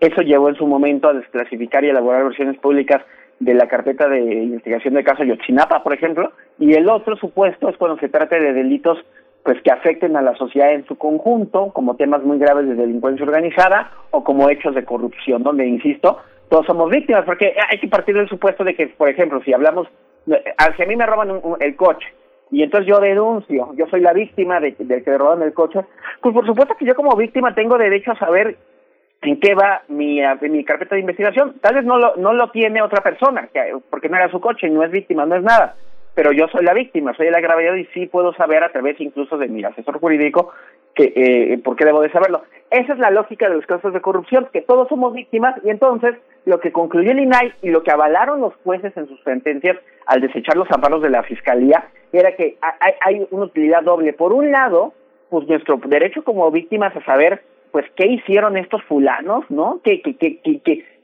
quién se robó el dinero o quién es el presunto responsable o cómo se confabularon o, exactamente saber qué pasó, digámoslo así. Y el otra, la otra utilidad es poder, eh, como dicen los especialistas, fiscalizar a las autoridades, que no es otra cosa de pues vigilar que estén investigando bien y saber cómo la fiscalía es, está llevando esta investigación de un delito que nos afecta a todos. Entonces, eh, son esas dos cosas, ¿no? Saber qué ha pasado y además qué están haciendo para esclarecerlo. Y para eso, la ley contempla la elaboración no de una versión pública, que no es revelar totalmente el expediente, así como, bueno, ya ahí te va todo y todo que salga, y no, hay un equilibrio que además debe de hacerse en coordinación entre el INAI y entre la Fiscalía que haya una revisión página por página del expediente donde se asegure que se cubran datos personales, por ejemplo, que no deberían de darse a conocer. No hablamos de los nombres, los nombres sí tienen que darse a conocer porque el criterio es que estos fueron servidores públicos que posiblemente cometieron un delito y que por lo tanto pesa más el derecho a saber que el posible daño a la presunción de inocencia que se le causa a estas personas. Pero bajo esta ruta bien establecida, eh, reglamentada, donde el INAI interviene con la Fiscalía para elaborar una versión pública donde se ponderen estos asuntos, es como se blinda que luego alguno de los agraviados pudiera decir que se le se le se le dañó su presunción de inocencia, por ejemplo, no porque estos supuestos ya están establecidos. Y también para que no pasen como con el caso de Salvador Cienfuegos, ¿no? Que nosotros vimos que la que la que la fiscalía por su lado, por su lado, fíjense, el, el tema de Odebrecht no lo han sacado en tres años, pues y ahí han batallado con todo, pero el de Cienfuegos sí decidieron de la noche a la mañana, no, sí lo vamos a, ese por supuesto que lo, vamos a revelar entre comillas, obviamente ahí fue una razón mucho más política, pero lo que revelaron, pues el 80% estaba cubierto de negro, ¿no? Entonces también se busca que pues eh, eh, haya una clasificación pues, que sea equilibrada, porque de nada sirve pues tampoco publicar un, expediente donde casi todo está cubierto de negro. Se trata más bien como en el asunto de Ayotzinapa, por ejemplo, donde hay una clasificación mucho más equilibrada. Yo, yo les invito a que ustedes en, en, internet puedan, pongan caso Ayotzinapa, PGR, Fiscalía en el buscador y los va a llevar al micrositio del tema Ayotzinapa, donde se puede ver cómo sí se puede hacer una clasificación muchísimo menos agresiva y que a su vez te permite saber qué tipos de investigaciones se están haciendo o qué están declarando algunas personas. Pero digamos que esa es la idea de la ruta, que hay un equilibrio, pero sí, en efecto la ley dice, nunca va a estar exento de que se pueda causar algún daño, señalamiento a la presunción de inocencia o otras cosas, pero en estos casos en específico impera más la importancia y el derecho de conocer qué están haciendo las autoridades. Esta visión, eh, Arturo Ángel, es, eh, tiene, tiene que ver también con la posibilidad de ir a fondo en otras indagatorias que tú consideras que es, desde el INAI donde se tiene que mandar, eh, explorar los otros, las otras personas involucradas en una declaración que todavía evidentemente no ha entregado Lozoya? sí, digamos, a ver, el, Pues el, el, INEI, eh, el tema del INEI, por un lado, eh, eh, puede ayudar enormemente a, a impulsar algunas cosas que no sabemos muy bien a bien cómo está, cómo están caminando, porque, insisto, nunca hemos tenido acceso realmente a, la totalidad de la carpeta de, de investigación. No sabemos a quién sí, a quién no ha citado la, la fiscalía y en su momento, por ejemplo, si Emilio Lozoya recibiera este criterio de oportunidad, que es este beneficio porque ha colaborado con las autoridades y entonces la Fiscalía podría en su momento determinar que no, no proceder en contra de los hoy al menos temporalmente, pues todo, eh, por ejemplo, este criterio de oportunidad tiene que quedar establecido en un acuerdo por escrito, donde se establezcan las bases y se tiene que incluir en la carpeta de investigación del asunto de Odebrecht. Y ese también sería un documento que los ciudadanos, si se transparente el caso, podemos tener acceso a él. ¿no? Entonces, digamos que la transparencia siempre empuja a, que, a que la, sociedad se interese y, los periodistas también, obviamente, y podamos entonces hacer señalamientos de qué sí, qué no, y, y, y, esto puede acelerar algunas cosas. Ahora, con independencia de eso, otra cosa es cómo la fiscalía investiga o no, no investiga el caso, lo que denunció Lozoya, digo, finalmente la estrategia jurídica de investigación ya es otra cosa, ¿no? Tema es la transparencia y otra cosa es cómo se están haciendo las investigaciones. Y por las investigaciones, pues, lo que te, insisto, yo creo que a la luz de lo que ha pasado en otros países, lo de México ha sido de un desarrollo lentísimo, eh, pues muchos podrán decir, y tal vez con justa razón, que pues porque el gobierno que inició la investigación, porque en ese momento la PGR estaba subordinada al Poder Ejecutivo, o sea, el presidente, ahora, pues en teoría no, más allá de las interpretaciones que cada quien tenga, pero pues eh, muchos podrán decir que obviamente ese caso de, de Overbrecht en el sexenio pasado nunca iba a avanzar porque era investigarse a sí mismos y pues no, ¿verdad?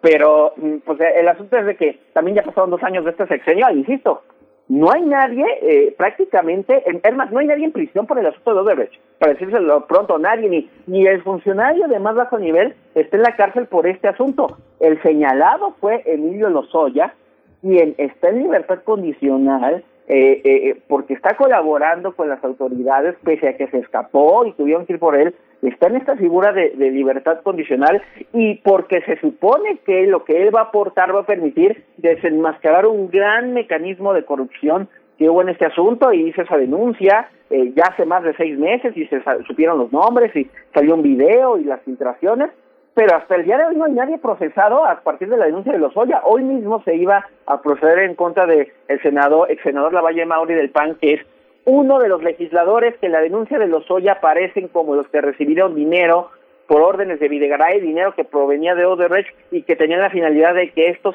senadores sobornados, presuntamente sobornados, a su vez convencieran a otros para que transitara la reforma energética. Hoy se iba a presentar esa primera imputación, pero finalmente la Fiscalía de última hora decidió posponer la audiencia. Eh, el argumento que nos dan es que pues no hay las condiciones sanitarias para llevarla a cabo por el tema de la pandemia, que en este momento, pues, como todo el mundo sabemos, estamos en, la en el peor momento de todos. Y entonces, pues, veremos cuándo se realiza la audiencia, pero pero pues la verdad es que eh, a la luz del tiempo que ha pasado, pues los resultados todavía no se materializan y, y, veremos qué pasa, porque también el, el futuro de los Oya eh, pues debería de depender de lo que él denunció se traduzca en procesos exitosos e incluso la ley dice en procesos eficaces y procesos, procesos eficaces son eh, eh, juicios en contra de otros que deriven en sentencia, no solamente lograr de inicio vincularlos a procesos. Entonces, yo creo que este asunto todavía le queda un tramo largo y, pues la, la, los beneficios que ha recibido los Oya deberían de estar sujetos a lo que se pueda lograr o no en este caso, y si no, pues el señor tendrá que regresar al juez y, y, ser llevado a juicio y posiblemente a prisión por los delitos que pues prácticamente él ya confesó, ¿no?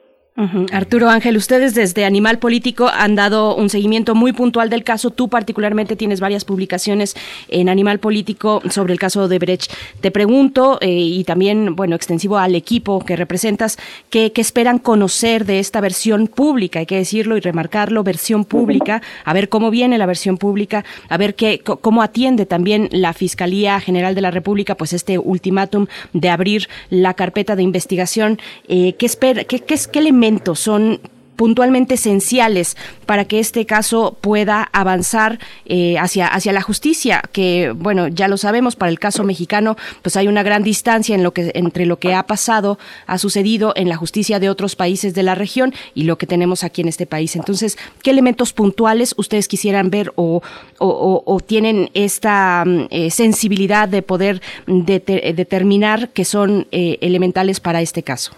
Sí, pues mira, lo que nosotros pedimos, porque insisto, de las de los 13 solicitudes que dieron paso a los recursos de revisión y que ahora han puesto, que nos han traído esta situación de, de, de plazos, de este plazo de cinco días que tiene la fiscalía para para comenzar por lo menos a decir que ya está haciendo la versión pública, un plazo que por cierto vence el próximo miércoles. Lo que nosotros pedimos directamente en Animal Político fue la lista de funcionarios y exfuncionarios los nombres de ellos que han sido llamados a declarar desde, desde enero del 2017, cuando se inició esa carpeta de investigación, carpeta de investigación que por cierto inició la PGR a raíz de que, de que los directivos de Odebrecht declararon y confesaron en Estados Unidos que habían sobornado a múltiples eh, gobiernos de América Latina, entre ellos al de México, para conseguir contratos, ¿no? Eh, lo que nosotros pedimos es la lista de los funcionarios y exfuncionarios que han declarado y sus testimonios, porque nos interesa saber evidentemente qué dijeron, ¿no?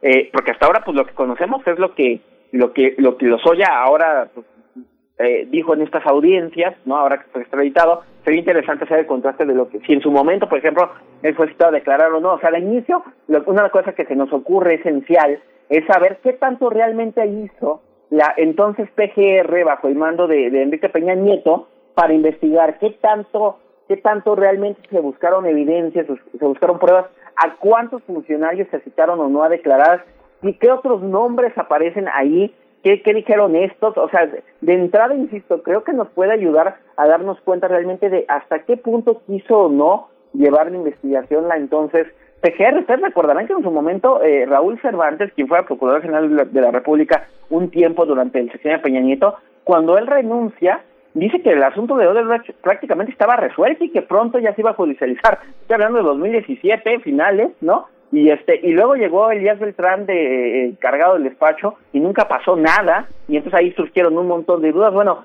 ese asunto no no sabemos bien a bien qué sucedió. Entonces, en su momento recuerdo mucho que el fiscal Gerardo Banero cuando acaba de asumir la dirección de la fiscalía, de las primeras declaraciones que dio fue que el asunto de Odebrecht estaba hecho un caos no estaba bien integrado, etcétera, etcétera, pero nunca hemos sabido a qué se refería, ¿no? Entonces, e, ese me parece un asunto muy interesante y sobre todo, pues conocer, insisto, qué, qué, tipo de actos de investigación, qué, qué diligencias, qué peritos, se habla mucho de que la, la, la, la PGR y la Fiscalía solicitaban a Brasil eh, testimonios, pero estos no llegaban y que la PGR supuestamente era muy insistente, pero no nos consta, ¿no? Entonces, eh, eh, eh, eh, creo que los puntos claves van en esas dos vías, ¿no?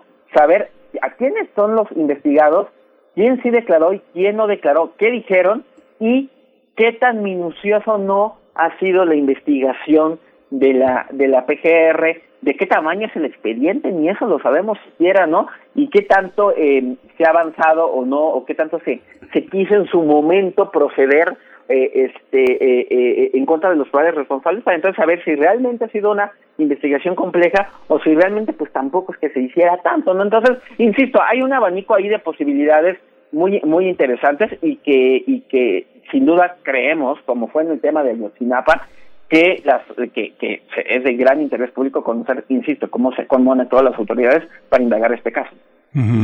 Como reconoce eh, mi compañera Berenice Camacho, la, investigación periodística tiene un alcance, pero ¿hasta dónde, hasta dónde la investigación periodística puede llegar? ¿Hasta dónde, en términos de manejo de fuentes, de legalidad, puede llegar un periodista eh, sobre una cuestión como esta, eh, este Ángel? Sí, sí, sí. Pues mira, a ver, creo que la investigación periodística tiene la ventaja y la desventaja de que al tratarse de, pues, de un ejercicio profesional, pero al nosotros los periodistas no ser ningún tipo de autoridad, pues más allá de no de, caer en temas de difamación o de ese tipo de cosas, pues no no no no no no pesa sobre nosotros la misma responsabilidad, por ejemplo, de hacer un señalamiento en contra de una persona, producto de, eh, claro, evidentemente de una investigación periodística pues que esté sustentada, más allá de que evidentemente imperan aquí también pues cosas como los códigos de ética, etcétera, etcétera, pero digamos que eh, eh, existe la ventaja de que tenemos eh, de inicio, pues nosotros sí la posibilidad de publicitar cosas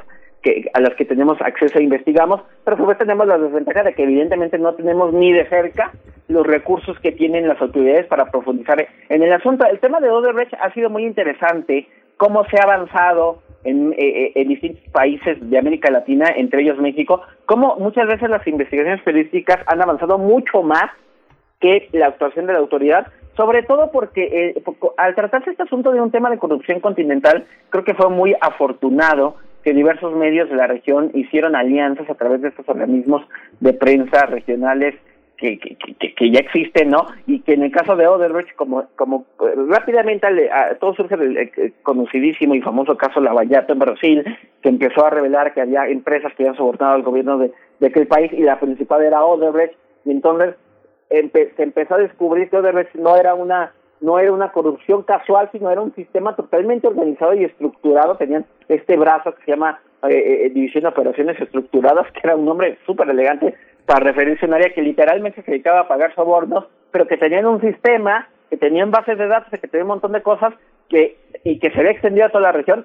Hubo ahí un tema muy afortunado en que varios medios vieron que pues eh, para hacer, esto daba con una investigación periodística a gran escala y que en Brasil, como ahí empezó a avanzar el proceso y como las autoridades empezaron a proceder en contra de, funcionarios, empezó a revelarse información, documentos, declaraciones y gracias a este consorcio esa información empezó a ser compartida con los medios de distintos países para que estos a su vez a partir de esa información pues podían, podían seguir con sus reportajes, ¿no? Y entonces en Brasil ha surgido directamente la información de las cortes judiciales y, y, y son documentos de declaraciones y eso ha permitido muchas veces que los, los medios de comunicación, perdón, que normalmente no tendríamos un fácil acceso eh, a eso, simplemente en México, ¿no? Ya les estoy contando la dificultad que hemos pasado por tres años para simplemente tener acceso a la carpeta de investigación, pero por otro lado, afortunadamente, pues ha, surgido esta, este, esta gran, gran fuente de datos eh, en Brasil que a su vez ha permitido ir avanzando y conocer cosas como operaciones bancarias, como transferencias de dinero, como eh, de, eh, empresas que se han descubierto paraísos fiscales a donde, que Odebrecht utilizaba para triangular sus recursos. Así se conoció cómo Lozoya realmente había recibido dinero a través de empresas fachada o, o, fantasma ligadas a incluso a su familia justo por este tipo de información que originalmente salió en Brasil y, pues hemos tenido en México excelentes trabajos de, de, de, investigación periodística, yo, yo resaltaría el, el, de Raúl Olmos de Mexicanos contra la Corrupción, que ya está un libro publicó, y el de Quinto Elemento, que también han sido muy minuciosos porque han tenido este acceso a esta investigación, eh, eh, donde hay documentos bancarios y judiciales que nos han permitido conocer mucho más lo que pasó con Odebrecht hasta antes de que pues hubiera estas audiencias de los Oya, ¿no? Donde realmente se terminaron confirmando muchas de esas cosas. Pero si no fuera por eso, si fuera simplemente por lo que la autoridad mexicana nos ha dicho, pues prácticamente estaríamos en el limbo total, ¿no? Pues ya veremos qué ocurre pues de aquí al miércoles, que es el plazo que el INAI le ha dado a la Fiscalía para abrir esta carpeta, estos archivos, una versión pública. Vamos a ver en qué consiste la versión pública de una investigación judicial en curso. Eh, tú eh, lo mencionas bien, Arturo Ángel, cuando dices, bueno, no tenemos los periodistas ni el mandato ni el alcance que puedan tener las autoridades de investigación, pero sí que constituimos un poder, eh, Arturo, sí que constituimos un poder que puede llegar muy lejos y sabemos cuáles son las implicaciones, por ejemplo, de un juicio mediático. No lo digo por el caso de Brecht, lo, puedo, lo podemos, digamos, eh, discutir en cualquier momento sobre cualquier otro caso, pero, pero es muy interesante lo que se está planteando en torno a la transparencia en temas judiciales de un alcance de corrupción eh, con, con las connotaciones que tiene la corrupción en este país. Pues vamos a ver qué ocurre de aquí al miércoles. Arturo Ángel, periodista de Animal Político, te agradecemos como siempre esta participación y pues nos estaremos escuchando si nos si nos lo permites, eh, pues de aquí al miércoles. Claro, por supuesto, cuando vos ya veremos de entrada si la fiscalía cumple, ¿no? Y si no cumple, pues ¿qué, pasa? Yo creo que estamos en un escenario inédito, pero estamos aquí atentos cuando guste. Muchas gracias. Hasta pronto, Arturo Buen Ángel. Día. Buen día para ti también. Vamos con música, Miguel Ángel. Vamos con música, vamos a escuchar, eh, vamos a escuchar No puedo sacarte de mi mente de los cafres.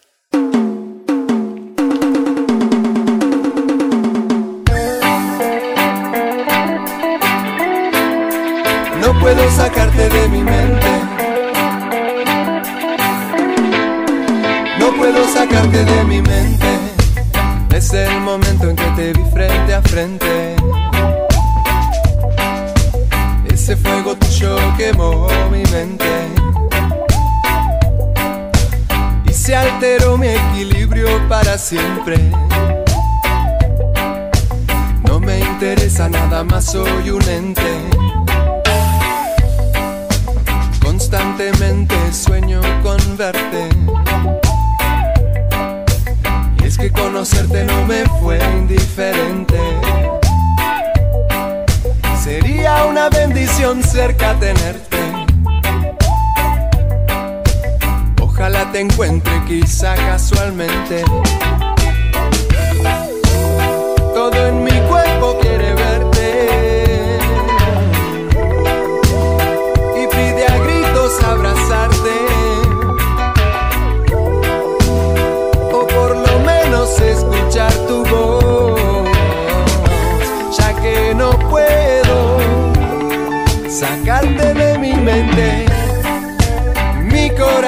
Salta al verte, no puedo sacarte de mi mente.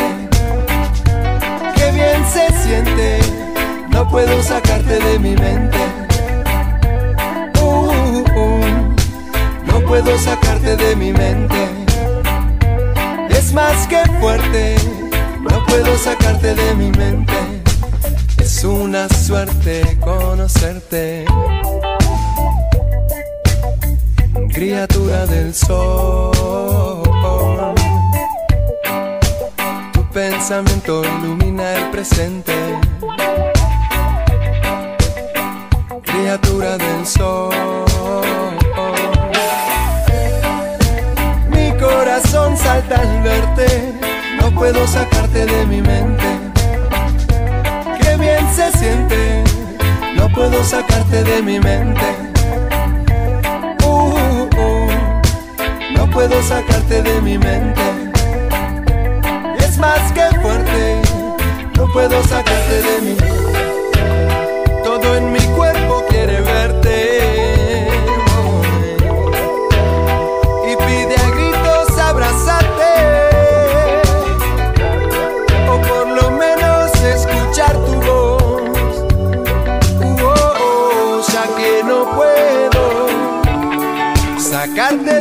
No. Mi corazón salta al verte, no puedo sacarte de mi mente. Qué bien se siente, no puedo sacarte de mi mente. Uy, no puedo sacarte de mi mente.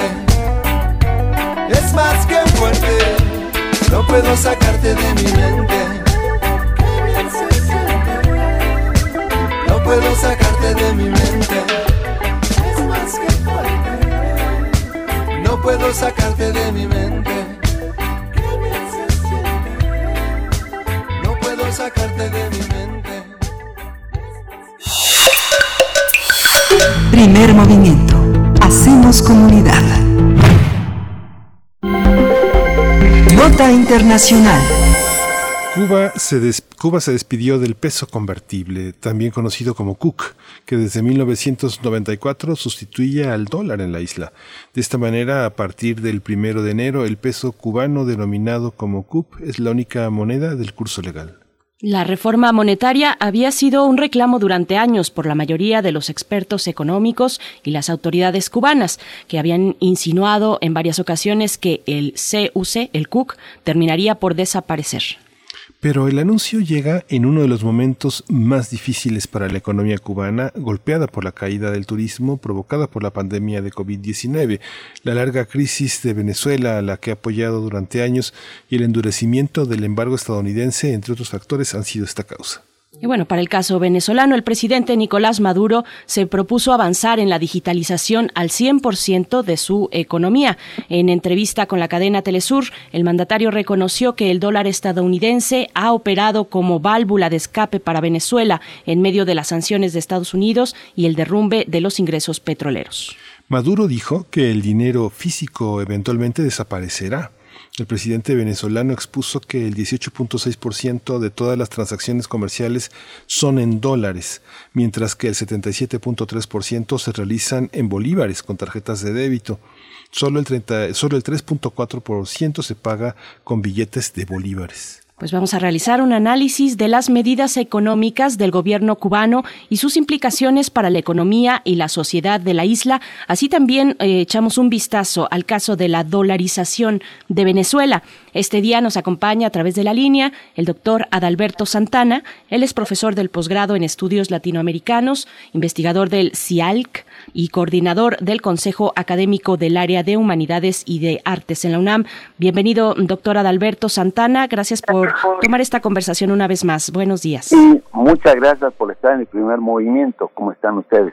Muchas gracias, doctor Adalberto Santana. Pues en el nivel eh, macroeconómico de los intercambios comerciales es una cosa, pero la coti- cotidianidad es otra. Cuando se está en Cuba, este, el tema del peso cubano y el dólar frente a varias transacciones que el turista puede hacer fuera de la aparente vigilancia, pues son muy radicalmente distintas. Lo mismo pasa en Venezuela.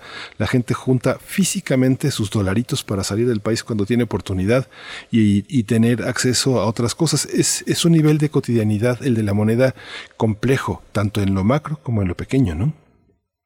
Pues sí, es como todos los países, una situación en la que el dólar pues regula el mercado internacional, es decir, ningún país está hoy expuesto porque el dólar es la medida internacional para el intercambio de las monedas.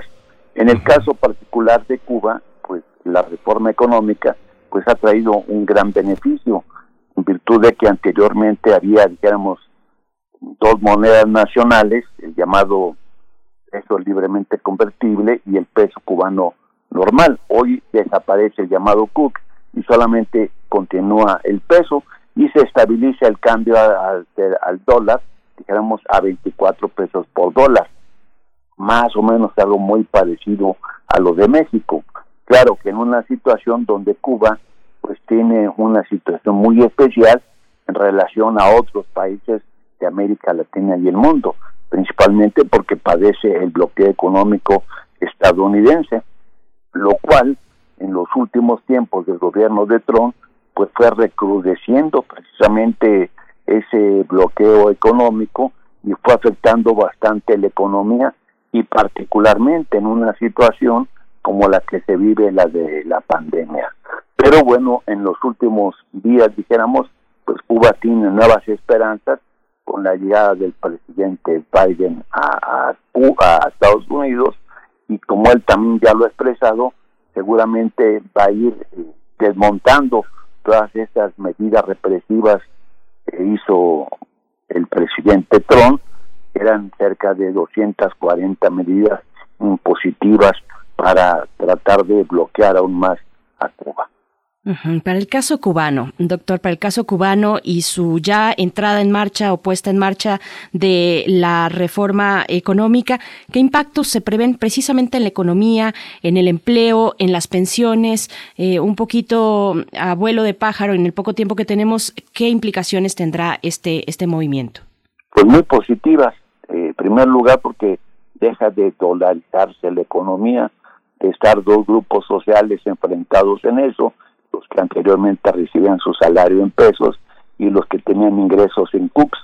Entonces esa situación pues ha homogeneizado a la mayoría de la población. Claro, habría que pensar que en el contexto de todo el bloqueo que se ha recrudecido y que evidentemente ha afectado al grueso de la población. Sin embargo, el hecho de que existe una sola moneda, pues eso da más viabilidad a la población para enfrentar la crisis por más de 60 años ha padecido en Cuba y que eso en buena medida se explica eh, el enfrentar esta situación pues a la propia autoestima que tiene el pueblo cubano por defender su proyecto político esa, este, digamos que siempre hay discordancias y puntos de vista a veces equidistantes. Entre los puntos de vista equidistantes sobre el manejo de las monedas, siempre el manejo de la moneda es, un, es, es una forma de control sobre, este, sobre, sobre la propia población que tiene permiso para salir del país. ¿Cómo funciona la moneda en términos eh, de la vida cotidiana? ¿Qué, qué impactos tiene, qué, qué, puede hacer un gobierno con su gente cuando tiene el control de la moneda, cuando la gente no, no puede tener lo que equivale la, moneda para el turista. No sé, pone el ejemplo en nuestro chat de una, una, una botella de ron que cuesta 20 pesos cubanos en las tiendas para turistas, pero se puede conseguir en 7, 8 dólares reales eh, en el mercado negro. ¿Cómo funciona esa parte? ¿Cómo... Bueno, mira, a lo mejor aquí hay una mala información de parte de ustedes porque ya no existe tiendas para turistas en Cuba. Ajá. esa es una primera realidad. Eso ya hace tiempo desapareció. Las tiendas hoy en día es para todo el mundo. Los hoteles es para todo el mundo. O sea, ya no existe esa... Incluso eso se pagaba anteriormente una, por ejemplo, una botella de vino español que se podía comprar en una vinatería, para dar el mejor ejemplo, en el Hotel Habana Libre, en la esquina de la calle 23, pues se pagaba en Cooks, hoy ya no se paga en Cooks, hoy se puede cambiar precisamente la moneda cubana a dólares y uno se quiere adquirir eso en dólares o en el peso cubano, pero en la moneda equivalente a cómo está el cambio. O sea, eso es, por ejemplo, las llamadas tiendas que hace 20 años existían solo para turistas, pues eso desapareció. Lo que pasa es que a veces no se posee toda la información, pero es una realidad muy semejante a cualquier país. ¿Cómo ha sido ese, esa transformación, doctora Adalberto Santana? No tiene tanto, tal vez 15 años donde todavía 15 años atrás, donde todavía esto ocurría, esto que está mencionando mi compañero Miguel Ángel. ¿Cómo ha sido esta transformación mm, para aquellos que no hemos visitado la isla, por lo menos en este lapso próximo de tiempo? Pues sí, ha sido un cambio, digamos, muy normal y necesario para la vida cubana, pero hoy no es, ese no es un, es un problema, eso es parte de la realidad que vive cualquier sociedad donde el acceso a cierto tipo de productos importados evidentemente tiene un mayor costo que los productos generados en la economía nacional. Si uno, por ejemplo, va a una bodega donde se vende el pan o donde se venden productos agropecuarios, pues, la, pues el, el, precio de esos productos está en relación a la oferta y la demanda del mercado internacional. Pero si uno va a comprar ese vino o, un par de zapatos del extranjero, no de fabricación nacional, unos tenis de marca, por ejemplo, pues va a estar a, a, nivel de lo que es el precio internacional y su equivalente en moneda extranjera. Igual que en México, exactamente funciona igual que en cualquier país. Ah, esta, esta visión también en el, en el ámbito del intercambio comercial, las transacciones de los países amigos de Cuba y Venezuela, ¿qué impacto tienen en el, eh, en, el, en el mercado, en, los, en, la, en las características de intercambio en el mercado internacional? ¿Pasan por encima de sanciones estas redes de solidaridad con estos países, doctor? Bueno, sí, ahí se va a mezclar un poquito el desarrollo propio de cada uno de estos países y los proyectos de integración regional, particularmente en el ALBA. Cuba y Venezuela pues han sido motores principales de este grupo económico que abarca buena parte de los países del Caribe y de algunos de Centroamérica, como Nicaragua, sí, que han estado integrados a este a este proyecto donde se da un mercado común, sobre todo donde Venezuela abastecido por su producción de petróleo pues a los países de esta región.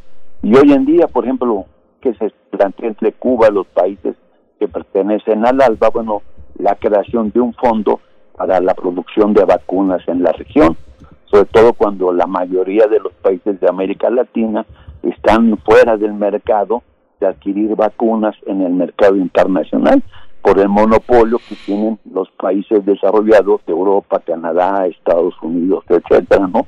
Y donde se va a poder adquirir seguramente vacunas de mercados mucho más accesibles, como los que ha propuesto China con un interés global y colectivo mundial, o Rusia, o la misma Cuba, que se propone y que ya está en su fase de su tercer periodo de prueba de la Soberana 2, que es una, una vacuna por el desarrollo de la biotecnología cubana que pueda tener dentro de poco tiempo pues una viabilidad de efectuarse. Incluso hasta podamos, y lo han hecho tomado como un son de burla, algunos este, medios de información, el anuncio del presidente de, Venezuela de la producción de, de, un medicamento que neutraliza a, a, la COVID, que es el Carbativir, que son unas gotas, ¿sí? Precisamente producto de un desarrollo ligado a un activo como es el isotimol, que sirve para frenar o neutralizar, según la información dada por el mismo gobierno cuba eh, venezolano, ¿sí? el control, precisamente o la neutralización de esta de este padecimiento y que ya se va a producir masivamente en Venezuela y va a tener pues una o ha tenido una efectividad en los las gentes que han sido afectadas. Si medimos, por ejemplo, los índices de afectación de infectados en Cuba y Venezuela, pues están muy por abajo del resto de los países de América Latina. Solamente los del Caribe tienen una proporción muy baja de infectados y de fallecimientos. Por ejemplo, en Cuba, eh, la pandemia solamente ha generado 200 muertos cosa que en ningún país, comparemos con el caso de los Estados Unidos o de España o de Inglaterra, que es tremendamente fuerte. Incluso en el caso de Venezuela, también es muy reducido el número de muertos comparativamente hablando. Y esto también nos está hablando de que los sistemas de salud de estos países han respondido al interés de la población. en el marco de la crisis económica, del bloqueo, porque también Venezuela padece un bloqueo de la política norteamericana. Precisamente. Y quiero preguntarle como comentario de cierre, doctor Adalberto, pues este mensaje que manda Nicolás Maduro a Estados Unidos, pasar la, la página, le dice ahora al gobierno de Biden, ¿qué tan buena recepción en Estados Unidos intenciones de Maduro? ¿Cómo lo lee un especialista como usted? Pues eh, yo creo que va, es muy positiva porque el enfrentamiento con Trump casi era con todos los países. Pensemos con China, no se diga, con Venezuela, Nicaragua, Cuba, con Irán, con Rusia incluso con México también, las agresiones como la construcción del, del, muro y en cambio ahora con la llegada de Trump, pues es mucho más esperanzadora. No es una solución, todavía veremos cómo va a ser el tratamiento, pero parece ser que hay una mejor disponibilidad del gobierno y del nuevo mandatario norteamericano a tener un trato mucho más respetuoso con los países, principalmente de América Latina, con los cuales ha habido un enfrentamiento por parte de Washington, como es Cuba y Venezuela y Nicaragua, también habría que sumar a esta situación. Esperamos que, haya un mejor entendimiento y que se quite todas esas políticas agresivas que había eh, instrumentado el presidente Trump. Pues, eh, um, doctor Adalberto Santana, le agradecemos muchísimo su participación, siempre su disposición, su generosidad con Primer Movimiento, con Radio UNAM. Eh, Adalberto Santana, pues estamos al habla, profesor del posgrado en estudios latinoamericanos, investigador del CIALC y coordinador del Consejo Académico del área de las humanidades y de las artes en nuestra máxima casa de estudios. Gracias. Les agradezco mucho esta invitación. Muchas gracias a usted. A usted, doctor.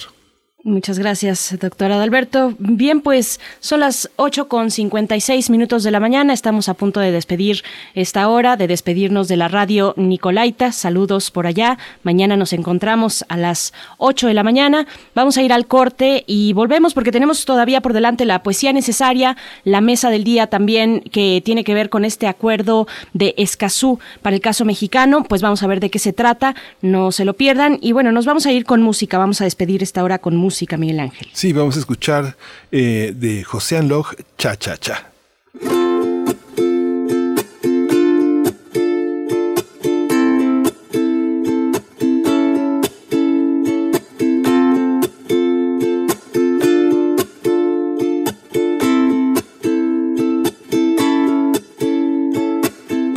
Dame de tu vida y de tu tiempo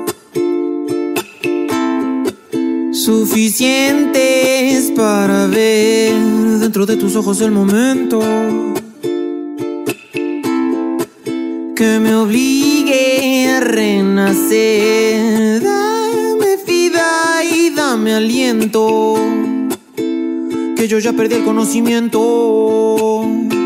Solo quédate un momento hasta evaporarnos en el viento.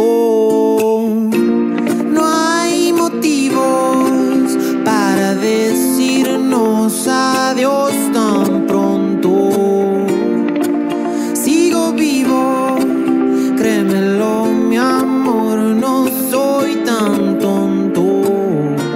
Si tú quisieras esta noche ir a bailar un cha-cha-cha, yo te puedo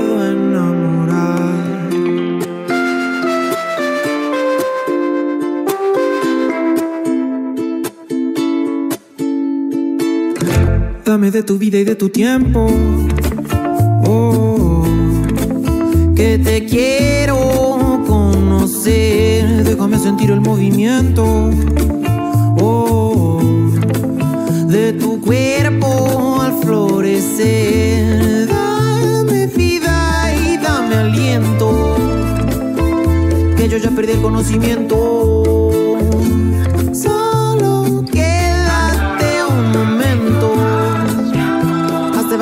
En el viento.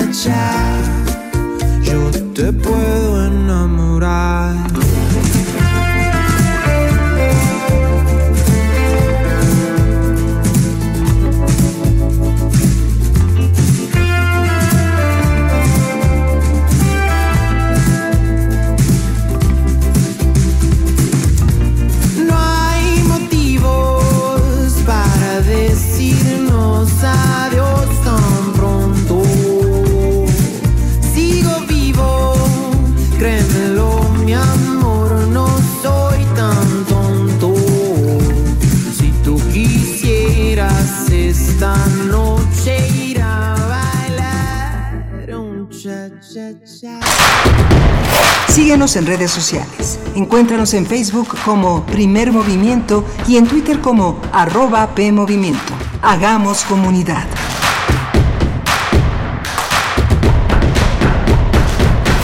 Hola, ¿me escuchan? No te veo, ¿tienes prendida la cámara? ¿Tienes prendido tu micrófono? Ay, no te escucho. Limitado, pero el INE quiere asegurarse que tu opinión cuente. Por eso si tu INE venció en 2019 o 2020, igual te servirá para votar y como medio de identificación hasta el 6 de junio de 2021. En 2021, el voto sale y vale. Contamos todas, contamos todos. INE. Basuradora 20 pesos. Próxima estación, Hidalgo. Ningún pasajero debe permanecer a bordo. Si reconociste estos sonidos, tienes corazón chilango. Por eso, si conoces a alguien originario de la Ciudad de México que reside en el extranjero, avísale que tramite su credencial para votar para elegir a la primera figura de Diputación Migrante de la Ciudad de México en las elecciones 2021. Más información en www.ism.mx y www.votochilango.mx. La cuarta transformación está poniendo fin a los excesos del pasado cuando antes se había gobernado con verdadera austeridad, priorizando a quienes más lo necesitan. Cuando un presidente había renunciado a los pinos, al avión y al Estado Mayor Presidencial. Cuando se había declarado a la corrupción como el peor enemigo de México. En Morena no hay para lujos y derroche. Puede haber gobierno rico con pueblo pobre. Morena, la esperanza de México. Dijeron que el video mataría a la estrella de radio. Pero no fue así. Tenemos casi 23.000 audios disponibles en nuestro podcast. Conoce nuestras series, radioteatros, barras, adaptaciones y otras joyas radiofónicas del pasado en www.radiopodcast.unam.mx. Disfruta a toda hora Radio UNAM. Experiencia sonora. Crimen organizado avanza, los jóvenes sin oportunidades. Es el México del retroceso de Morena. Llegó la hora de corregirlo. El PAN gobierna mejor y gobierna para todas y todos. En Guanajuato, más de 11.000 empleos se recuperaron en solo tres meses tras la pandemia. El estado más seguro para vivir es Yucatán. Tamaulipas apuesta por energías limpias y renovables. Tan solo en Baja California Sur, la inversión extranjera creció 21%. Habla Marco Cortés, presidente nacional de PAN. Cambiemos hacia el futuro. Únete a Acción por México. Partido Acción Nacional. Propaganda dirigida a militantes del PAN para la precampaña a diputados federales. ¿Sabes las consecuencias para ti y tu familia de 40 años con gobiernos del PRIAN? El poder adquisitivo del pueblo cayó 60 lugares a nivel mundial. Pero la cuarta transformación detuvo esta caída y aumentó el salario mínimo. El primer año 16%, el segundo 20% más y para 2021 aumentará otro 15%. En Morena luchamos por un salario digno que mantenga viva la esperanza en México. Morena Morena nos prometió que iba a barrer de arriba hacia abajo y lo cumplió. Barrió con ahorros de México. Barrió con los medicamentos. Barrió con las estancias infantiles. Barrió con los apoyos para el campo. Barrió con el empleo. Barrió con los programas de apoyo a las mujeres. Barrió con todo. Morena es una desgracia para México. PRI, el Partido de México. Hola, soy Laura Zúñiga Horta y estoy en descargacultura.unam. Escucha. González Iñárritu en la UNAM. Clase magistral impartida por el cineasta mexicano. Y la verdad es que yo creo que Berman fue muy distinta también por eso, porque me abrí y ya no estaba en territorio conocido, porque llegó un momento que ya cuando trabajas con una familia mucho tiempo ya nada más dices, sí, el azul, sí, el azul ese, no, el de, el de ese, ya, o sea, ya no hay ni siquiera exploración, y eso no es bueno. En todo momento, escucha. www.descargacultura.unam.mx Encuentra la música de primer movimiento día a día en el Spotify de Radio UNAM y agréganos a tus favoritos.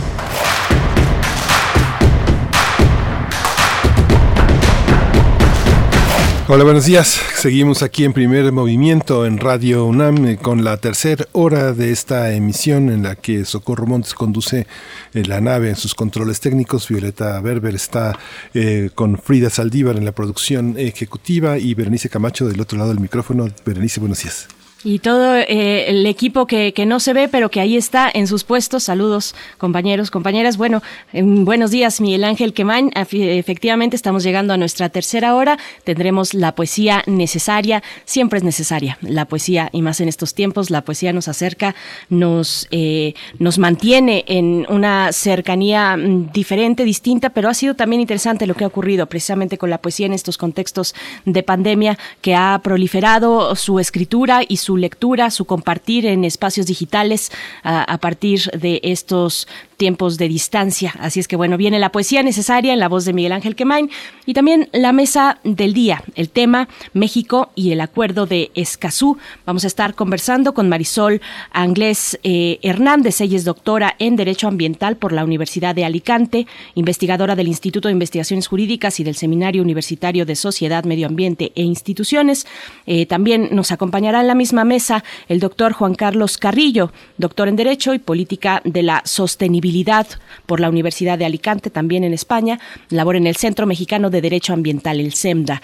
Así es que, bueno, un tema importante este, el de el acuerdo de Escazú, un acuerdo eh, es un acuerdo regional sobre el acceso a la información, la participación pública y el acceso a la justicia en asuntos ambientales para América Latina y el Caribe. Así es que, bueno, eh, interesante la mesa, Miguel Ángel. Sí, muy interesante porque, bueno, el, el tema de tener un organismo autónomo que fiscalice, que dé cuenta de cómo actúa el gobierno, además de los propios órganos al interior del, del, gobierno federal y de las administraciones en todo, en todos los gobiernos estatales y locales son fundamentales para tener este, esta visión de conjunto que tiene que ver con el combate a la corrupción, con el combate a la impunidad y que es necesario en los gobiernos eh, más transparentes. Estos organismos que auditan son importantes. Eh, no es la sospecha lo que los motiva, sino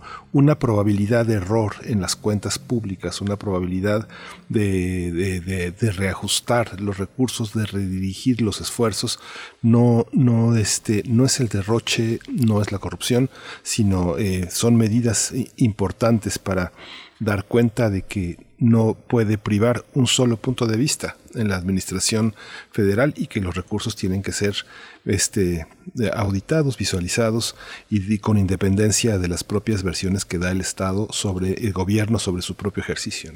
Por supuesto, pues bueno, ahí está esta reflexión. También comentar lo que nos escriben en redes sociales. Les preguntábamos, bueno, qué opinaban al respecto de, eh, sobre todo del, del, tipo de información. Seguimos hablando de información, información sensible en muchos casos, como es aquella que se refiere al estado de salud de una persona qué, qué tratamiento eh, se tiene que dar a la información de la salud de alguien como el presidente de un país, el jefe de Estado. Eh, pues bueno, ahí están las, estos cuestionamientos que están ahora en el debate público una vez que el presidente Andrés Manuel López Obrador pues anunció el domingo pasado eh, a través de su cuenta de Twitter y de Facebook que había sido contagiado con COVID-19, que está con síntomas leves, es hasta lo que, lo que sabemos hasta el momento. También ayer en la conferencia de salud el subsecretario secretario Gatel abordó el tema y dijo eso, dijo, se mantiene con síntomas leves, pero nosotros como eh, personal médico, pues tenemos la obligación, el deber de proteger, así como lo hacemos con cualquier otra persona, cualquier otro paciente, de proteger la información de salud de eh, la persona que es Andrés Manuel López Obrador. Pero bueno, está la cuestión ahí que atraviesa, que es un mandatario, el mandatario de este país, así es que dice Flechador del Sol, dice el presidente y su gabinete ya deberían de estar vacunados, sin duda, sin duda eran de los primeros a proteger. Si los gobernados eh, debemos, dice sí, los gobernados debemos de saber el estado de salud de los gobernantes. Pues bueno, gracias Flechador y gracias a todos los que han compartido sus reflexiones, Refrancito, R. Guillermo, como siempre todas las mañanas aquí presentes, Charlie HDS que dice esta cuestión de la mortalidad materna en tiempos de COVID debe ser, dice, este tema debe ingresar en la agenda pública como política pública de salud relevante por la magnitud de un sector vulnerable. Bueno, pues ahí están sus comentarios, arroba P Movimiento en Twitter, primer Movimiento UNAM en Facebook. Y pues nos vamos con la poesía, querido Miguel Ángel. Vámonos, vámonos con la poesía. Vamos, vamos. Primer movimiento. Hacemos comunidad. Es hora de Poesía Necesaria. Hoy eh, vamos a escuchar un poema de Gabriel Said. Eh, Gabriel Said nació en 1934, es uno de nuestros grandes poetas, es un hombre que es, es, ensayista también, ha publicado numerosas antologías, también ensayos sobre múltiples, muy variados temas, la economía, la cultura. Es uno de los grandes divulgadores también de la obra de, de, Octavio Paz. Es eh, colaborador en distintos medios, fundamentalmente en la revista Letras Libres, y ha sido traducido a varios idiomas. Ha ganado el premio Javier Villarrutia, participó en la Academia Mexicana de la Lengua durante muchos años. Es un hombre indispensable en el en la, en la, interlocución y en el debate intelectual en México. Lo vamos a, vamos a acompañar esta poesía con, eh, con eh, Van Morrison, Right Side on the Road, una canción de 1979. Eh, vamos a escuchar la primorosa voz de Katy Kisun de estas compañías que en esos finales de los 70 eh, marcaron la música de Van Morrison, Tony Marcus, Ray Cooder, Mark Sham, Pee Wee Ellis, en fin, una, una, pieza que es una obra maestra de este, de este genio de la música contemporánea.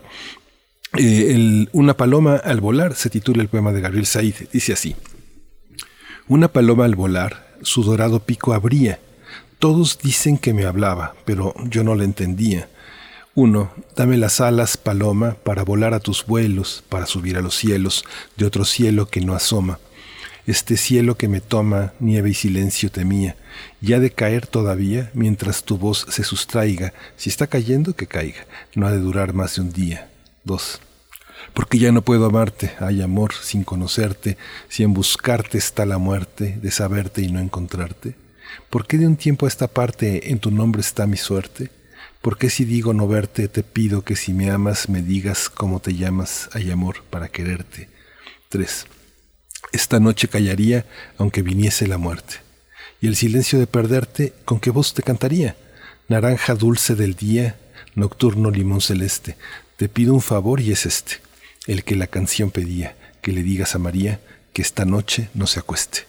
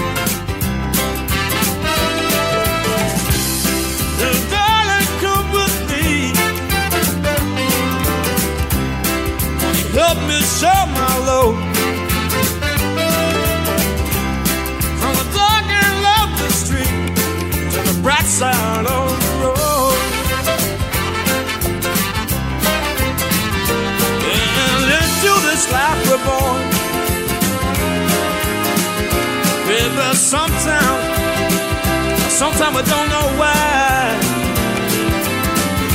And time seems to go by so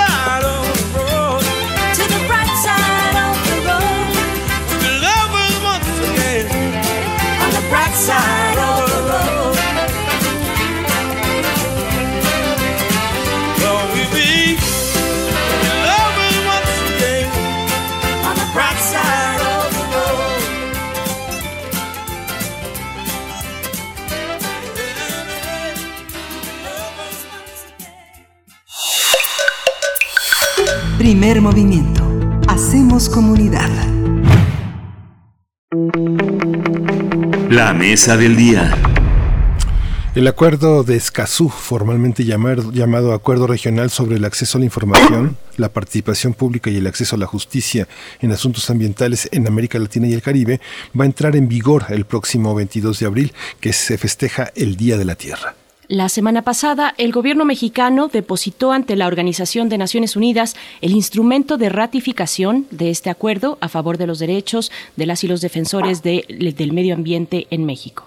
Se trata de un acuerdo impulsado por la Comisión Económica para América Latina y el Caribe, cuyos principales ejes son el acceso a la información y justicia sobre temas ambientales, también la protección de las defensorías y defensoras y defensores de los derechos ambientales ante el incremento de la violencia en su contra, así como el poco o nulo acceso a la información sobre estos temas en los países de la región.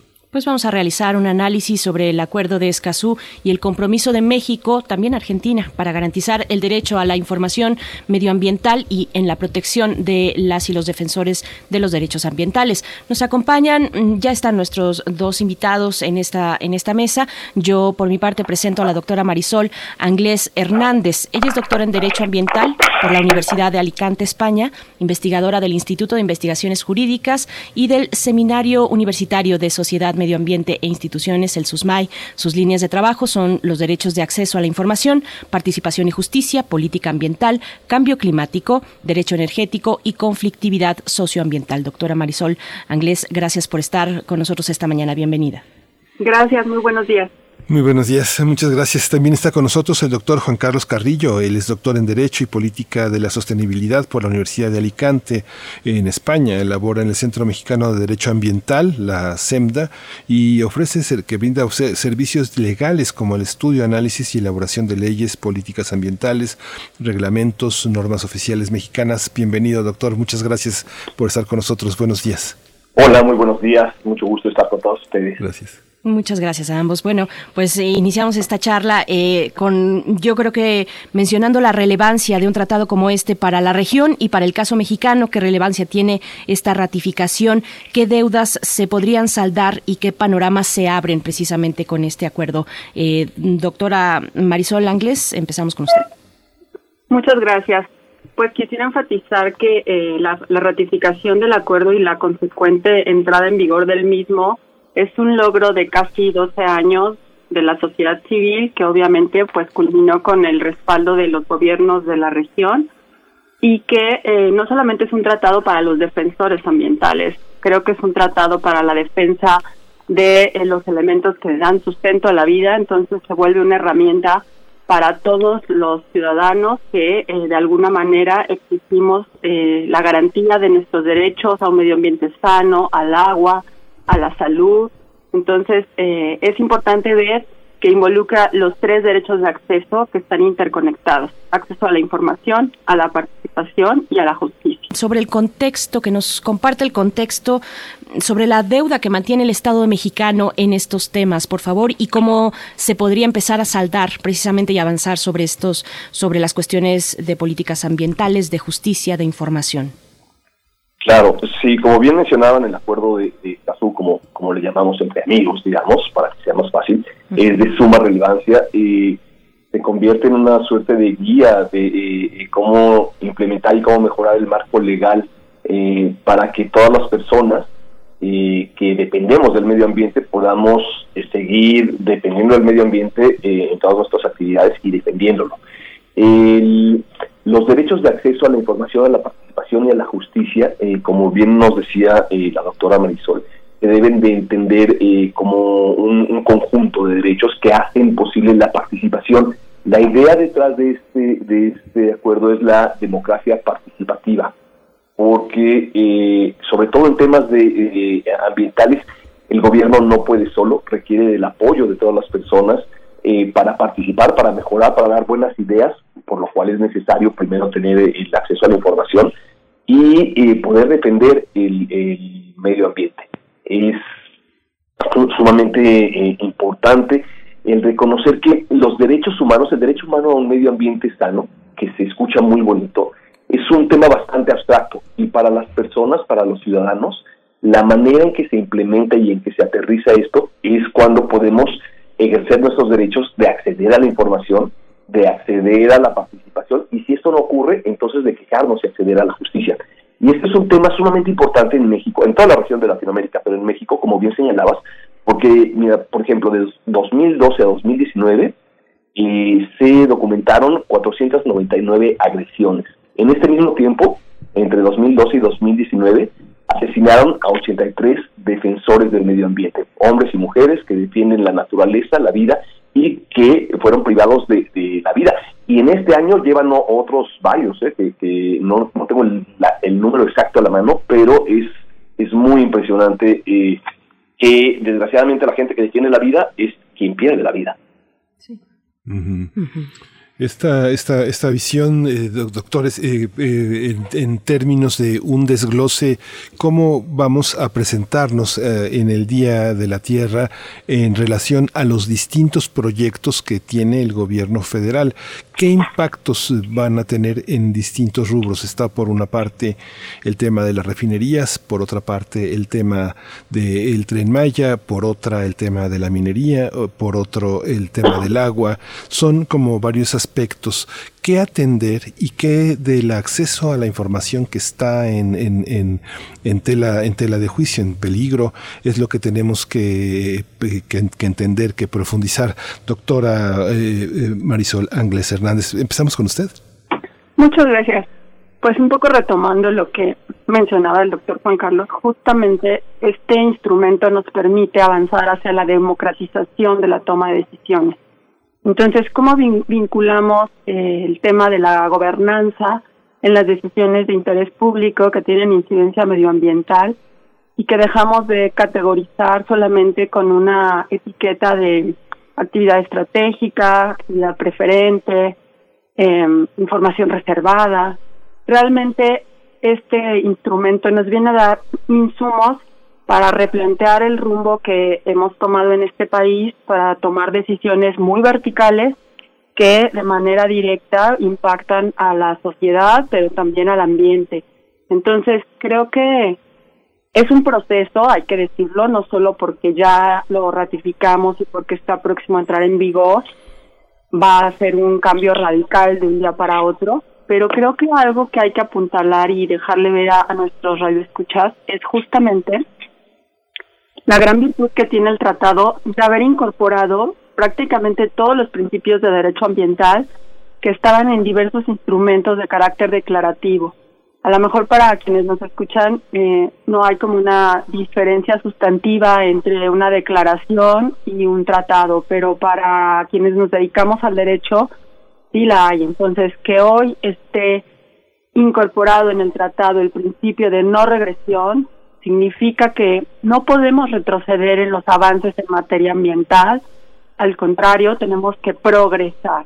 Y este, por ejemplo, este principio que ya está en un instrumento accesible, porque esto es lo que significa el tratado, pues podemos eh, de alguna forma echar mano de él y no hubiese sido posible en este sentido modificar el reglamento de ordenamiento ecológico para decir que las actividades del sector hidrocarburo pues quedan exentas de este tipo de regulación por, por su carácter estratégico. Entonces creo que más que la refinería de Dos Bocas, el Tren Maya y estos proyectos que ya están echados a andar, me parece que el instrumento nos sirve para reformular como Estado hacia dónde queremos ir y cómo es que queremos lograrlo desde una perspectiva de acompañamiento, donde haya una, una involucración de los diferentes actores, no solo del gobierno. Doctor, Doctor Juan Carlos eh, Carrillo Fuentes, ¿cómo, ¿cómo desglosar la exigencia política de gobernanza de los grupos indígenas involucrados en todos estos, en todos estos aspectos de la, de la de, su participación como entes orgánicos de un paisaje en el que ellos han vivido durante siglos, eh, de por lo menos tres siglos en armonía con un, con un mundo que les da de comer, que, que resguardan y que comprenden y que tienen una cosmología, como una cosmogonía. ¿Cómo entender esta, cómo entender esta, e- estas, estas distancias que en el discurso político en los medios parecen eh, conflictos, ¿no? Parecen violencias. Es, un gran reto, sin duda. Hay que comprender que hay, me parece, y esto va mucho más allá de, de- del marco jurídico. Hay al menos dos formas de entender el mundo en esto que mencionas. eh, el, cómo entendemos el mundo la- las personas urbanas que vivimos en ciudades con base en normas escritas, en derecho de propiedad, en eh, bienes y servicios que se contratan y que está todo muy, muy estructurado.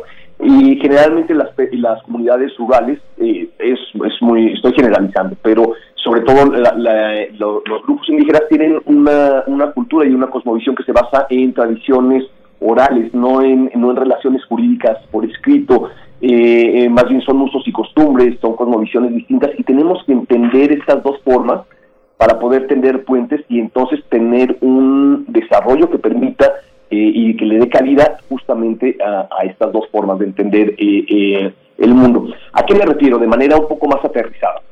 Eh, la mayoría de los proyectos, de los megaproyectos de desarrollo, de gran desarrollo, como estos que, que- que das, eh, por ejemplo, lo que hacen es llevar una idea de desarrollo desde la perspectiva de las eh, personas que vivimos en las ciudades.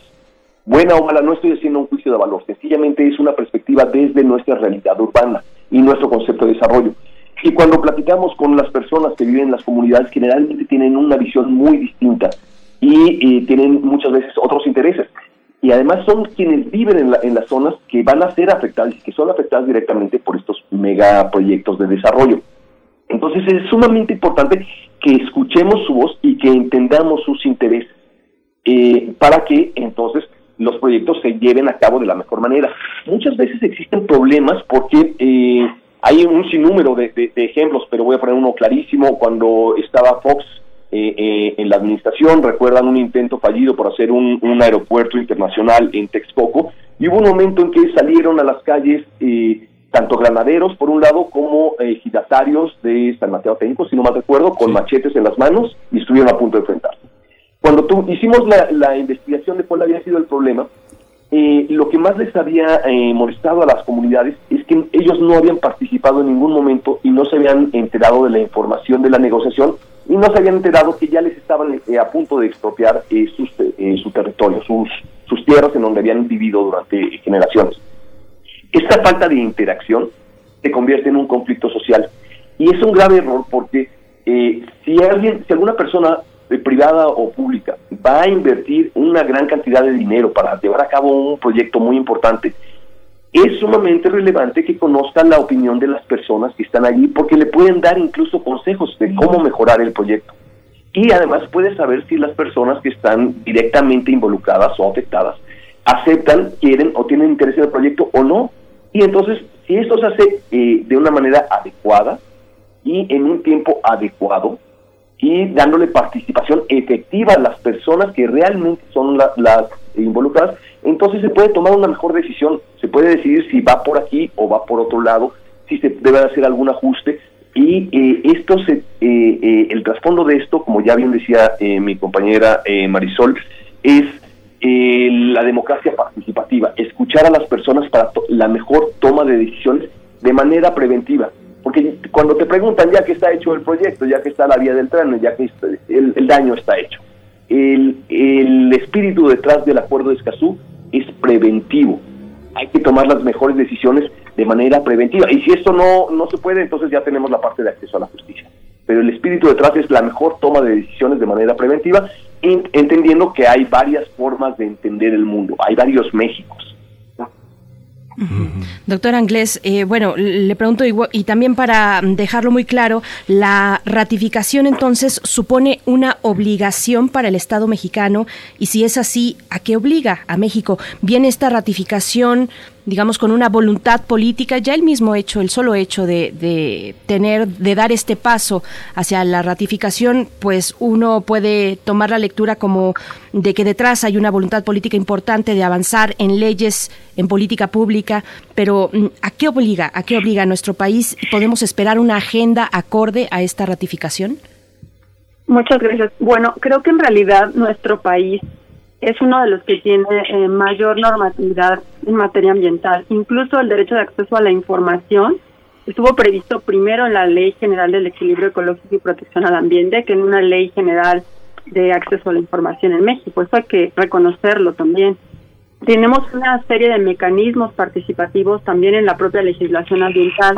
Lamentablemente, muchos de estos mecanismos se vuelven instrumentos más de cumplimiento, de simulación, más que de incidencia en la, en la definición de, las, de la toma de decisiones. ¿A qué nos obliga el acuerdo? A que realmente fortalezcamos este andamiaje eh, normativo e institucional, ajustemos algunas cuestiones que, que no quedan muy claras, alineemos nuestros procesos al derecho internacional de los derechos humanos eh, con el que estamos comprometidos desde la Constitución.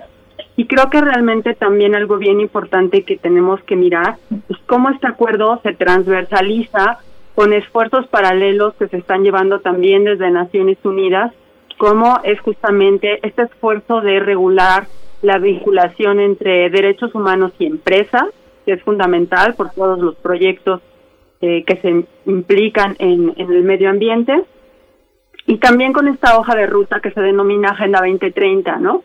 Si nosotros tratamos de mirar qué hay detrás de esta agenda y cómo se vincula con eh, este acuerdo, pues están derechos fundamentales como el derecho al agua, el derecho a ciudades incluyentes y sostenibles, el derecho a la energía, la protección de la vida marina, de la vida terrestre. Entonces, ¿a qué nos obliga? A ser mucho más transparentes, a realmente permitir la incidencia de la participación en la toma de decisiones y, por supuesto, a brindar con la suficiente antelación la información para que la gente se pueda involucrar en estos procesos.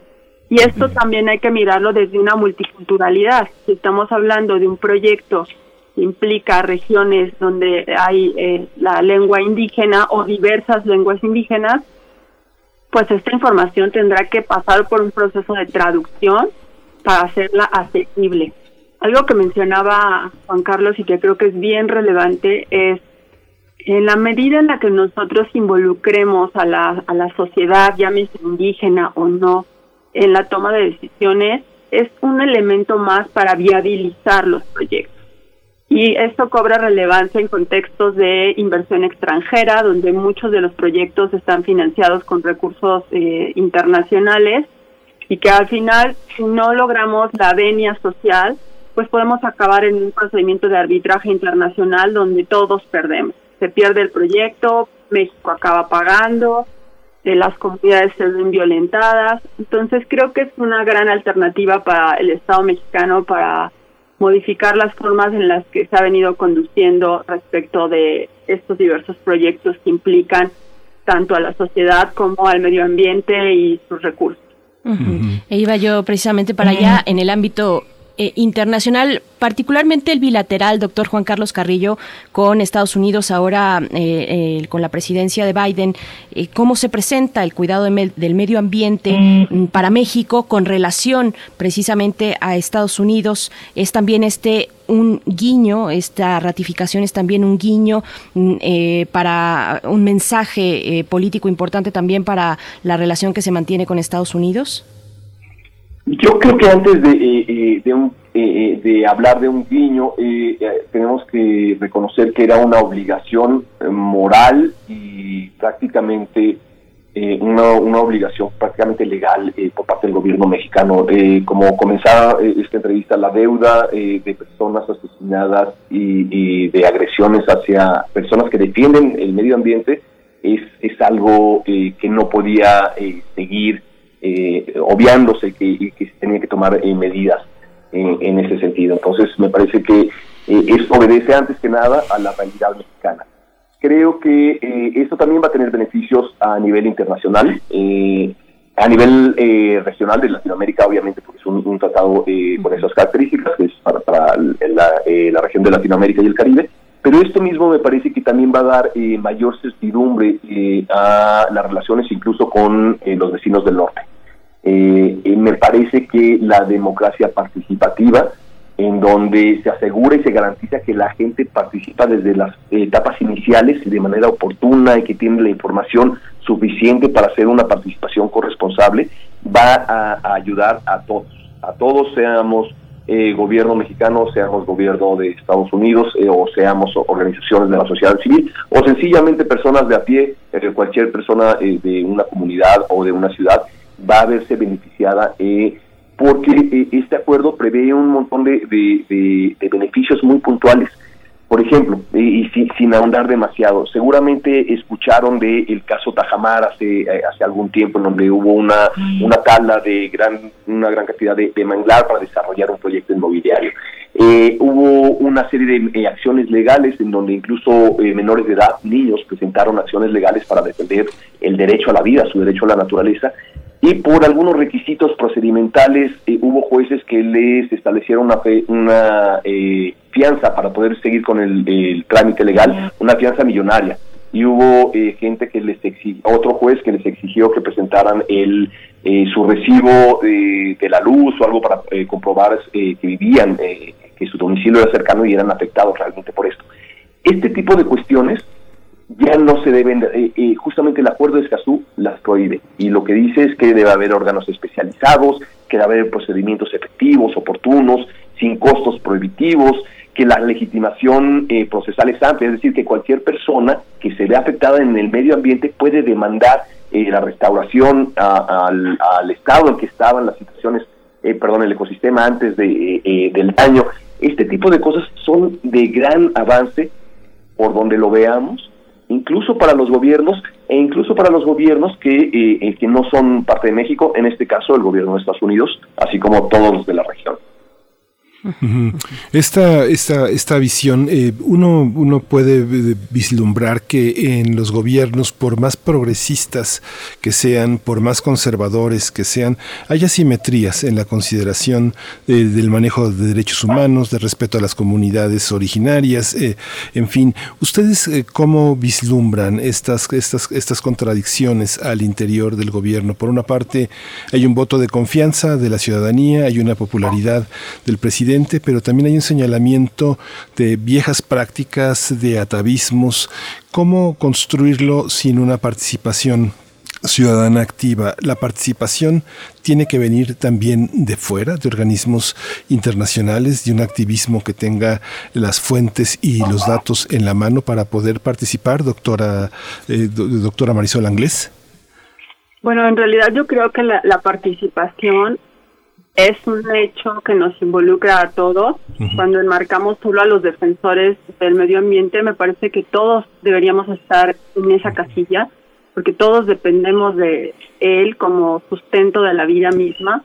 Y este confinamiento es un ejemplo de ello. El confinamiento no distingue qué tanto somos responsables respecto de la situación imperante. Entonces eso nos hace corresponsables, solo que a veces es más como decir, pues que haya alguien que allá se encargue de defender el ambiente, ¿no? Esto creo que también es un tema de educación que nos debe de involucrar a cada uno desde nuestra trinchera, aunque no tengamos afuera un río, aunque no tengamos afuera una selva, un bosque afuera de nuestras casas, eso no significa que no tengamos que ser defensores del medio ambiente, porque la, la defensa del medio ambiente no solamente se encara en las trincheras jurisdiccionales o en las calles, o se encara desde la decisión que tú tomas al, consumir, al desechar. Entonces, todo es un proceso muy largo que implica también eh, la educación ambiental en un amplio espectro y creo yo que la participación, más que venir de, de instancias internacionales o agencias, debe de ser un fortalecimiento eh, interno en cada uno de nuestros países. A veces sí es preocupante darnos cuenta que logramos, digamos, dar un- una palomita a que ya cumplimos con la incorporación de tal o cual disposición al incorporarla en nuestra legislación interna. Yo creo que hay que pasar de la evaluación del cumplimiento a la evaluación del impacto. ¿En qué medida este cumplimiento se está traduciendo en cambios significativos para la vida de las personas, para las condiciones medioambientales? Y ahí está, creo que, la clave. Este doctor eh, Juan Carlos eh, Carrillo Fuentes, estas decisiones eh, tienen ya ya eh, en el futuro tendrán que estar la voluntad de una sola persona fuera de las decisiones, tiene que ser forzosamente una voluntad eh, colegiada, consensada, participativa, eh, no, no, eh, no, no es, se tiene que programar con una agenda muy cuidadosa. ¿Cómo hacerlo en el caso de México? Estamos eh, frente a las próximas elecciones, frente al 2024, los políticos no tendrán demasiada prisa por tomar sus propias decisiones. ¿Cómo lo, cómo lo valora usted? Creo que el doctor Juan Carlos salió de la, de la línea, pero en un momento más... eh, Ya estoy de regreso. Sí, ya, ya sí. estamos. Entonces, Miguel Ángel, sí. Sí, plantear. lo que le comentaba el doctor Juan Carlos Carrillo Fuentes es eh, finalmente todas las decisiones eh, no te- tendrán que no ser de una sola persona, no ser un proyecto político frente a las elecciones del 2021-2024. Pareciera que los políticos tienen demasiada prisa por fijar sus propios parámetros. ¿Cómo hacer una decisión colegiada con todo el tiempo que conlleva? Este, ¿Estamos a tiempo? Es un reto, es un reto eh, y además me parece que, que como mencionaban en, en la pregunta anterior, es eh, pues hay diferentes visiones dentro dentro de- del mismo gobierno. Eh, yo creo que hay eh, personas de muy alto nivel que consideran que la, participación debe ser este, nada más un trámite a mano alzada y listo y se palomea y ya con eso se cumple y, y adelante. Mientras que también hay muchas otras personas, también de quizás no hasta este mismo nivel, pero sí de muy alto nivel, que están convencidas en que la participación es necesaria para la mejor toma de decisiones. Y me parece que, esto también se, está comenzando a ver reflejado en, en las tendencias políticas de los partidos. Eh, es sumamente importante reconocer que sea quien sea no puede tomar la mejor decisión solo.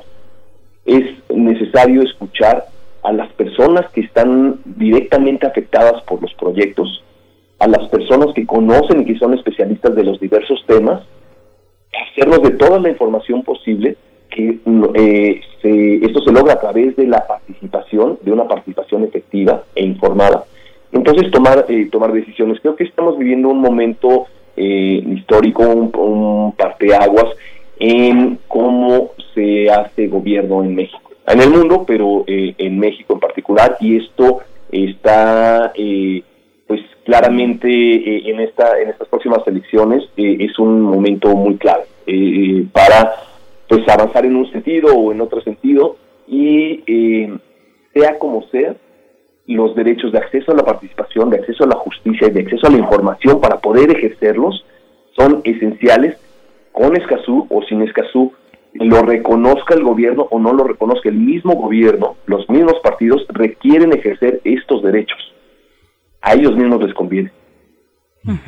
Doctora Marisol, bueno, pongo un ejemplo muy reciente y muy importante, este que resolvió la Suprema Corte de Justicia de la Nación hace un par de semanas sobre la constitucionalidad de la ley minera, que había sido pues impugnada de alguna manera a través de un eh, amparo, entiendo, por parte de eh, algunas comunidades eh, originarias en Puebla en contra de la ley minera.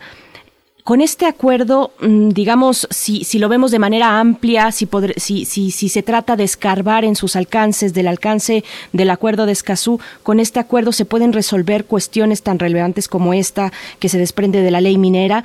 Podemos tener esa oportunidad, este instrumento puede ir en pos de resolver cuestiones tan importantes. Claro que sí. Creo que hay que mirar siempre el espectro que está detrás de una decisión y aquí, pues, por supuesto que lo que se trató de proteger fue la actividad económica de la minería. La argumentación que se realizó es bastante pobre y, y es vergonzoso que el máximo tribunal de nuestro país pues evidencie esas deficiencias, ¿no? ¿Por qué? Porque está diciendo que el artículo específico de la ley minera no afecta directamente a las comunidades y eso es falso y es una interpretación errada del convenio 169 sobre pueblos indígenas y tribales, que es un instrumento vinculante también para México, en el cual habla de aquellas medidas susceptibles de afectarles de carácter eh, incluso administrativo, ¿no? Como pueden ser las concesiones. Entonces, eh, claro que se advierte pues una tendencia a la protección de cierto sector y por supuesto que el acuerdo de Escazú se erige en una herramienta para contrarrestar este tipo de, de pronunciamientos. Y bueno, también, doctor Juan Carlos, le pregunto, porque SEMDA estuvo eh, o ha tenido una gran cercanía con este tipo de casos. La misma pregunta, ¿cómo ver a la luz de la ratificación de este acuerdo, eh, pues la situación particular de la ley minera y este episodio reciente con la Suprema Corte? Sí, comparto, comparto con, eh, con Marisol. Eh, creo que eh, pues es, es triste eh, ver la forma en que se están tomando algunas decisiones y en que se están argumentando eh, estas decisiones. Eh, me parece que en el mejor de los casos es una decisión eh, desde el escritorio eh, de alguna persona que pues nunca ha hecho una visita a, un- a una comunidad o a una comunidad cercana o que depende, se relaciona con, eh, con la actividad minera. Eh, tristemente la minería es uno de los casos eh, que más eh, violaciones a derechos humanos y asesinatos directamente eh, genera. Los proyectos, eh, no la minería, los, eh, los hay una serie de asesinatos relacionados con personas que defienden el medio ambiente ante megaproyectos mineros. Hay una relación en toda Latinoamérica. Es posiblemente el, el tema de mayor relevancia en términos de inseguridad. Así que, eh, pues sí, me parece muy triste y cómo, cómo, cómo se ha argumentado, cómo se ha tomado ese tipo de decisiones, en lugar de tratar de ir al fondo de, eh, eh, de los eh, eh, de los problemas y tratar de resolver, tratar de resolver, el, tomar el toro por los cuernos y entender que la toma de decisiones en un momento adecuado, es decir, al principio, requiere de la participación para que sea la mejor decisión de todos. Y la decisión debe de considerar todas las externalidades, no nada más el beneficio directo eh, económico que se genera, sino todos los impactos que no están contemplados dentro de las cuentas, toda la contaminación que genera, todas los, las inseguridades y las amenazas y problemas, eh, insisto, que, que llevan a asesinatos de las personas que lo único que están haciendo es defender su territorio, defender la vida y defender los recursos naturales. Doctora Marisol Anglés, eh, usted ha trabajado pues prácticamente todo el gran espectro de la problemática, desde la protección jurídica de los animales, los derechos humanos, los pueblos indígenas, eh, frente a la globalización, el tema de los hidrocarburos, sus implicaciones jurídicas, sociales y ambientales. Pero en esta parte que tanto preocupa ahora justamente que el ejército zapatista de liberación está en esta gira que realiza, eh, realizará en Europa, eh, ¿cómo entender a las comunidades en esta, en esta dicotomía entre la preservación del ambiente, eh, la protección jurídica de los animales y cómo enfrentar desde la propia gobernanza de los usos y costumbres las iniciativas eh, del gobierno federal? ¿Usted ve una fuente de movilización, de conflicto, de violencia hacia, hacia en, en su manifestación al interior? ¿Cómo lo observa? Creo que eh, la movilización indígena y campesina en este país es de larga data. Se le dio una gran difusión justamente con el movimiento zapatista, pero esa es como la punta del iceberg. En realidad de abajo e históricamente pues tenemos muchas movilizaciones de estas comunidades y, y también muchos asesinatos, muchos. Eh, algunas veces se han, digamos, opacado a lo largo de la historia porque, por ejemplo, la actividad petrolera que se marcaba como una actividad estratégica y preferente para el país, del que salía muchos recursos para pagar una serie de gastos del Estado mexicano, de cierta forma el propio Estado lo justificaba, ¿no? Hoy el escenario en un contexto de globalización pues es muy diferente. Nos hemos vuelto un país exportador de materias primas y lo que hay que valorar en contexto es qué nos deja aparecer en el número 2 de exportación de plata, qué nos deja como Estado. Nos deja contaminación, nos deja enfermedad, nos deja eh, sin agua, nos deja con la ruptura del tejido social. Entonces, realmente eso es lo que el Estado mexicano quiere, porque si uno revisa, por ejemplo, eh, los ingresos por pago de derechos por el sector minero, pues no hay punto de comparación entre lo que ganan los que ex- exportan, bueno, más bien extraen y se llevan el material y lo que nos dejan, todos esos pasivos socioambientales. Entonces, sí creo que va a haber movilización, las movilizaciones van a seguir en tanto el Estado no cambie su forma de responder y también su definición de modelo de desarrollo, que creo que es algo muy importante. Sí, justamente en este mismo tenor, eh, doctor Juan Carlos Carrillo Fuentes, usted en la bisagra, en la bisagra de la, de la elección de 2018 hizo un análisis dentro del marco del Foro Forestal que, que, nos llamó mucho la atención, que fue las implicaciones, eh, todo, todo un análisis de distintos aspectos. Entre muchos otros, entre muchos otros que usted señaló fue el tema de que no había un sistema, un sistema adecuado de, de información, de que no existía una capacidad de tener un, de tener una, un modelo de, nación que incluyera derechos humanos, que incluyera el destino de las propias comunidades. ¿Cómo está eh, dentro de esa, de esa marca de recursos biológicos forestales eh, ese, ese análisis? ¿Dónde quedó? ¿Que este, ¿Se cumplió? ¿En qué estatus está en este momento frente al sistema de información que se tiene en cuanto a bosques, a todo el sistema forestal? Sabes, yo creo que eh, si bien México ha sido uno de los pioneros y, y el marco legal mexicano en términos de eh, acceso a la información es muy fuerte, eh, tristemente las dos últimas administraciones han ido para atrás. Eh, las plataformas de información, la plataforma de gobierno para acceder a la información cada vez es menos efectiva y, y más confusa.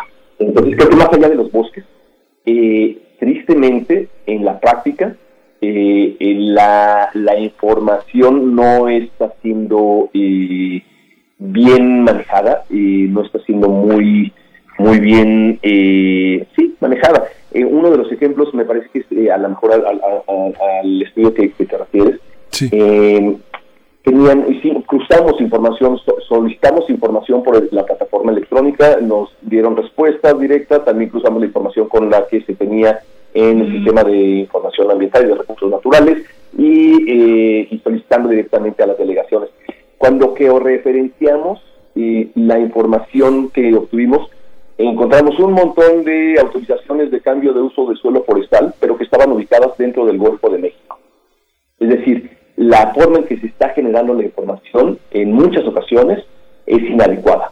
A lo mejor es nada más un tema de eh, eh, un pequeño error a la- al momento de capturar la información, pero ese pequeño error hace que la información con base en la cual se tomen las decisiones eh, no esté siendo necesariamente la más adecuada. Así que hay que tener sumo, sumo cuidado con, es- eh, con ello.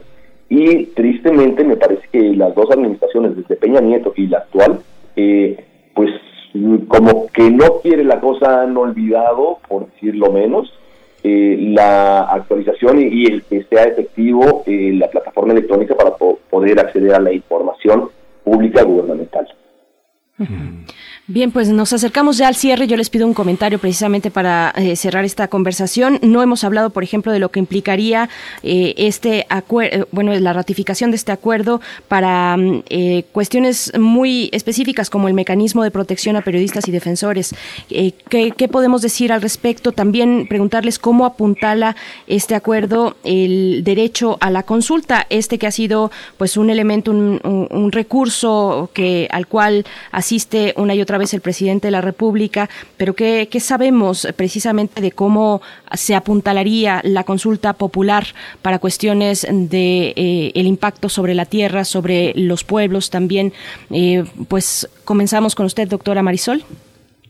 Gracias. Pues yo creo que justamente respecto de la consulta, que les decía que ya existen diversos mecanismos ya en la propia legislación ambiental, lo que va a hacer es fortalecerse, porque en muchos casos sí están los procedimientos participativos, pero no alcanzan a ser de incidente. Es decir, se justifica que se reunió la gente, que se vino, que se le explicó, que firmó y hasta ahí quedó, ¿no? Realmente no hay una eh, significancia de esa participación desde el punto de vista general. Y desde el punto de vista de la consulta indígena, creo que también vamos a tener eh, más elementos para hacer la consulta en el marco de los estándares internacionales de el derecho internacional de los derechos humanos.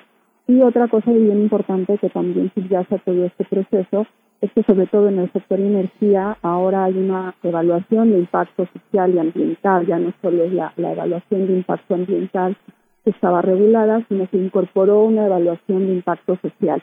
Lamentablemente, cuando uno indaga sobre el procedimiento de la evaluación de impacto social, pues como ha sido desde el gobierno pasado con todos estos cambios de la reforma energética, pues todo era buenas prácticas, todo era guías, todo era buenas intenciones y todo era nada más, pues entrégame algo que diga que ya hiciste la acción y listo.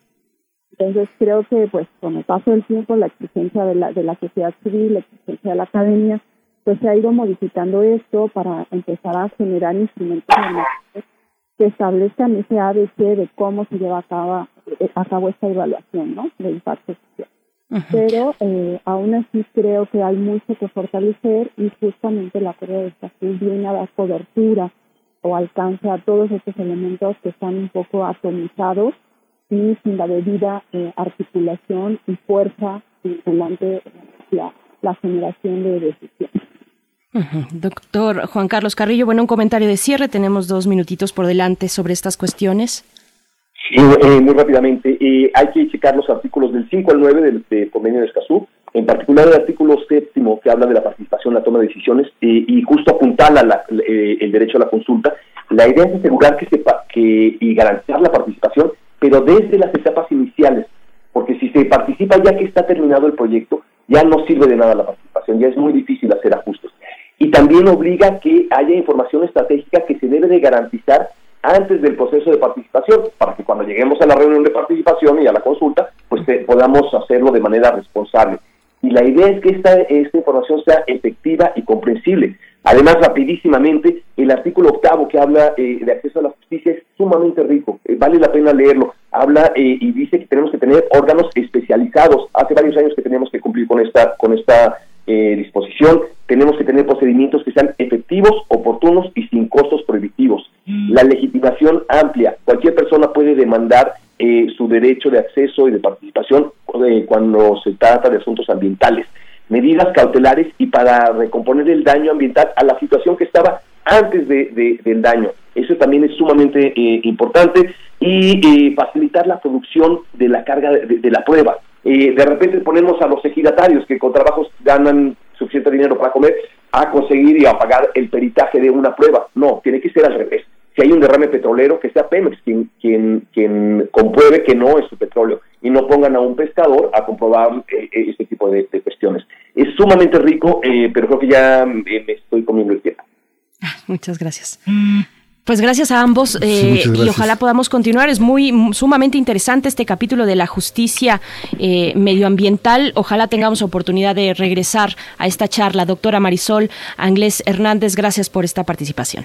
Gracias a ustedes, me encantó coincidir y cuando podamos volver a hacerlo con mucho gusto. Muchísimas gracias. Mientras tanto, hay que seguir las publicaciones de la doctora Marisol Anglés Hernández en el Instituto de Investigaciones Jurídicas. Hay muchas publicaciones muy diversas, descargables, y lo mismo de parte del doctor Juan Carlos, eh, Juan, eh, Juan- eh, Juan Carlos Carrillo Fuentes, que están en SEMDA, están en diversos organismos como el Centro de Estudios Jurídicos y Ambientales. Muchas gracias a los dos por su presencia. Doctor Juan Carlos Carrillo, gracias. Muchísimas gracias a ustedes, ha sido un placer. Gracias. Pues ya nos dieron las 10, Berenice, y ya nos vamos. Vámonos. Vámonos, Esto ya. fue primer movimiento. El mundo desde la universidad. Radio UNAM presentó Primer Movimiento. El mundo desde la universidad. Con Berenice Camacho y Miguel Ángel Quemain en la conducción. Frida Saldívar y Violeta Berber, producción. Antonio Quijano y Patricia Zavala, noticias. Miriam Trejo y Rodrigo Mota, coordinadores de invitados. Tamara Quirós, redes sociales. Arturo González y Socorro Montes, operación técnica. Locución, Tessa Uribe y Juan Stack. Voluntariado, Isela Gama.